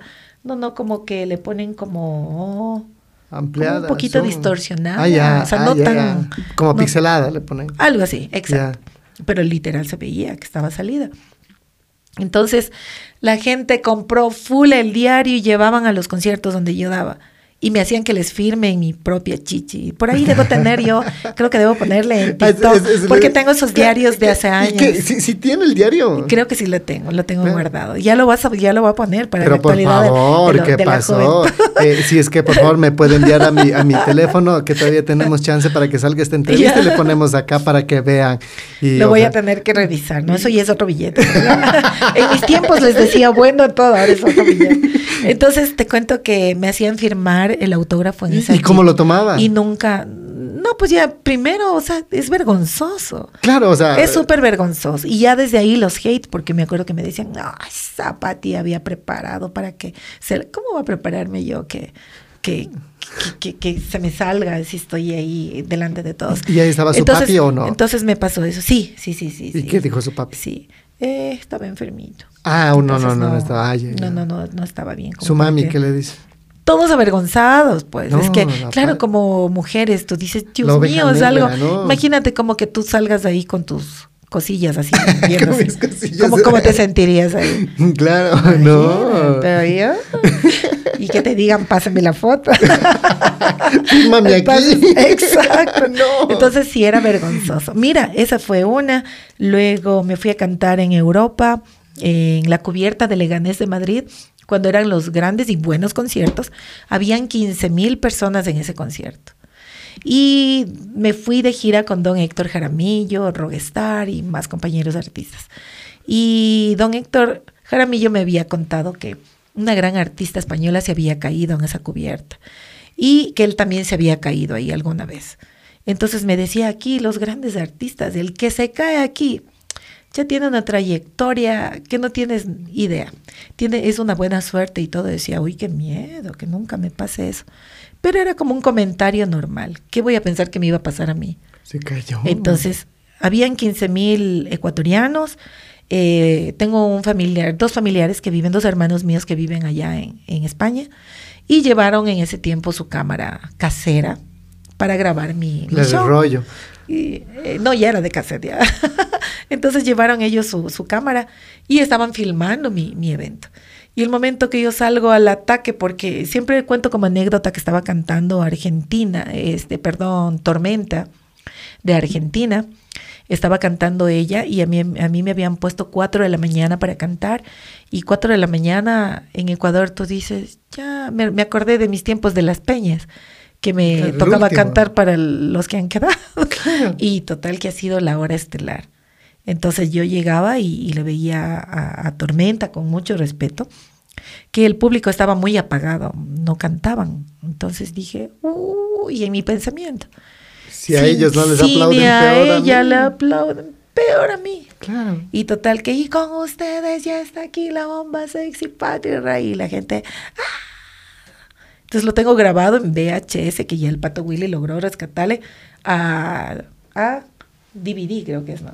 A DVD lo pasamos, o sea, de la tecnología de antes. Claro. Y ahí se ven las 15 mil personas en ese VHS que fue grabado. Y sale y... Y entonces salgo y todo bien, o sea, más o menos es por la mitad del show que, o sea, me emociono de ver que todo el mundo gritaba y es como un sueño que uno vive porque tú llegas y dices, ¿quién me va a parar bola a 4 de la mañana? Yo no sabía que había sido hora estelar. O sea, esa hora le ponen al que La va a despuntar ahí. Entonces todo el mundo cantaba y todo, y lo puse en TikTok también, pero hace mucho tiempo. Ahora lo voy a volver a poner. Esa caída la tengo, porque el pato la editó y le hizo chistosa. Entonces, en cierto momento digo, ¿y quién va a hacer el pasito de Patty Ray? Y me pongo a bailar. Y un taco me le tumba al otro y me caigo de pompis ante los 15 mil ecuatorianos. No. Entonces, qué vergonzoso que es esa caída. Sientes que quieres desaparecerte y que la tierra te trague por un segundo. Y en el video grabado se escucha las risas de mucha gente. Otros, oh no, así como con pena. Y, y cuando ya el pato le editó, le hace la repetición de la caída como tres veces. Se hace más chistoso. Claro. Y entonces cuando yo me quiero poner los tacos, en el video grabado se ve que alguien se va llevando mis tacos de la escenografía. Entonces yo que soy pequeñita sin tacos me puse a cantar en puntillas adolorida.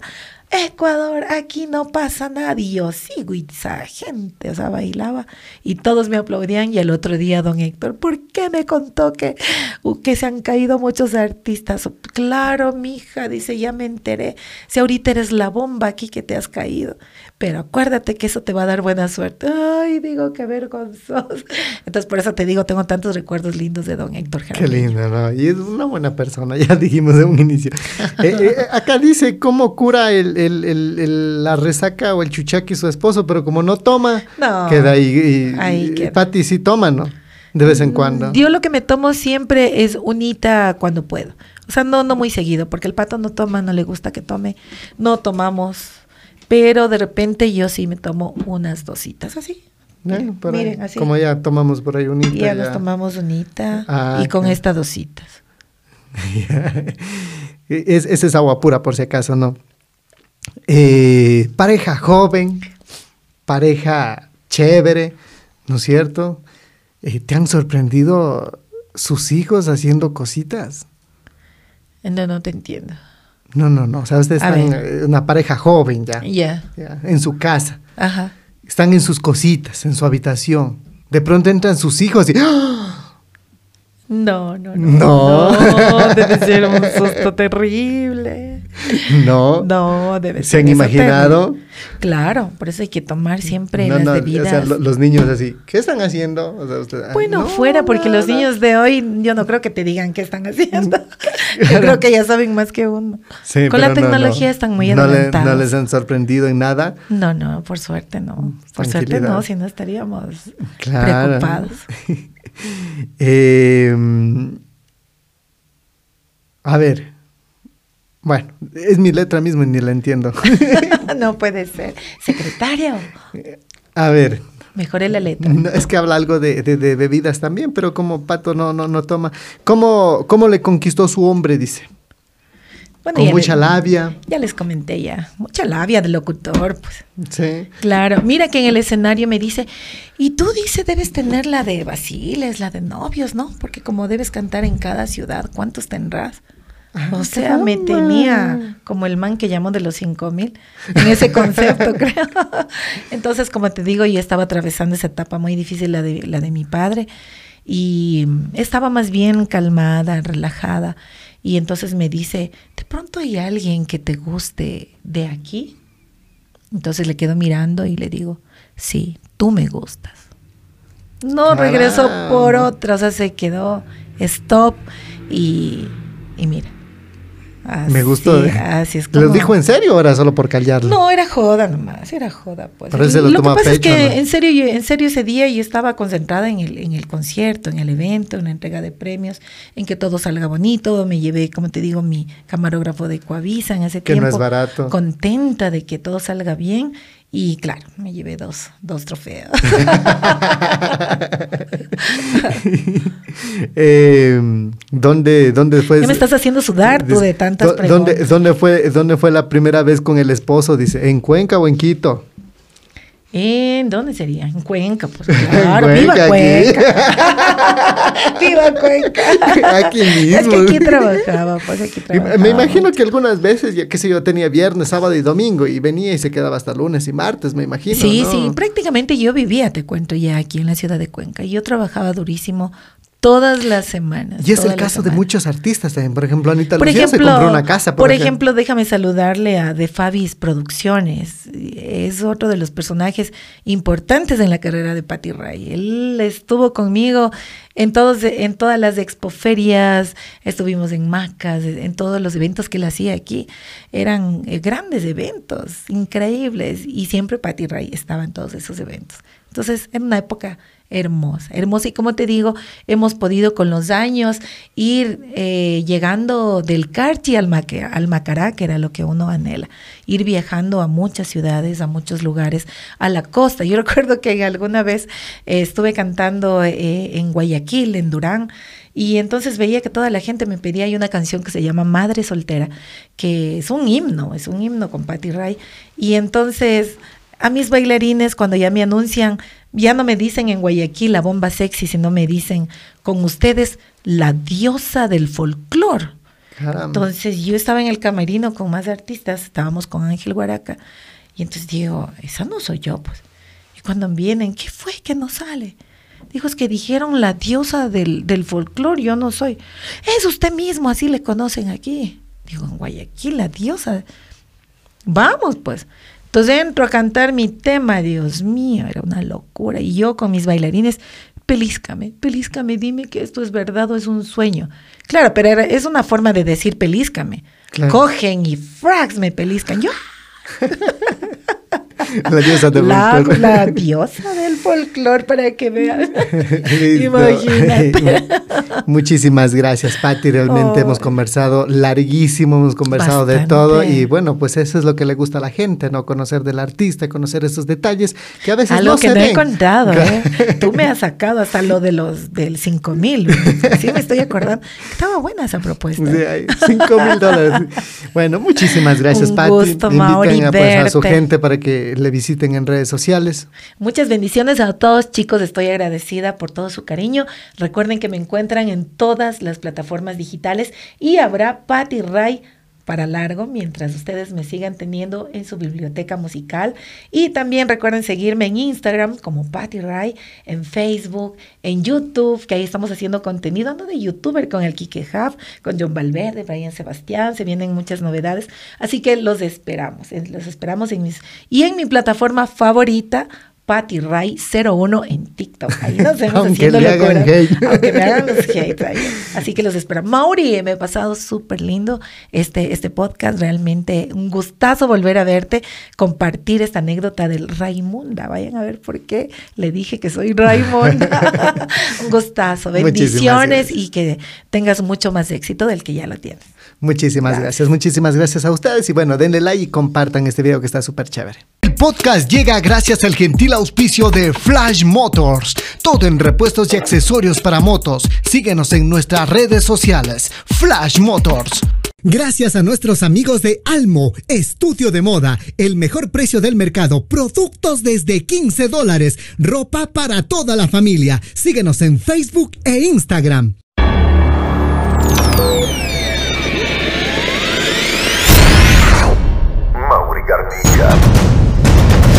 Mauri Garnica. El podcast.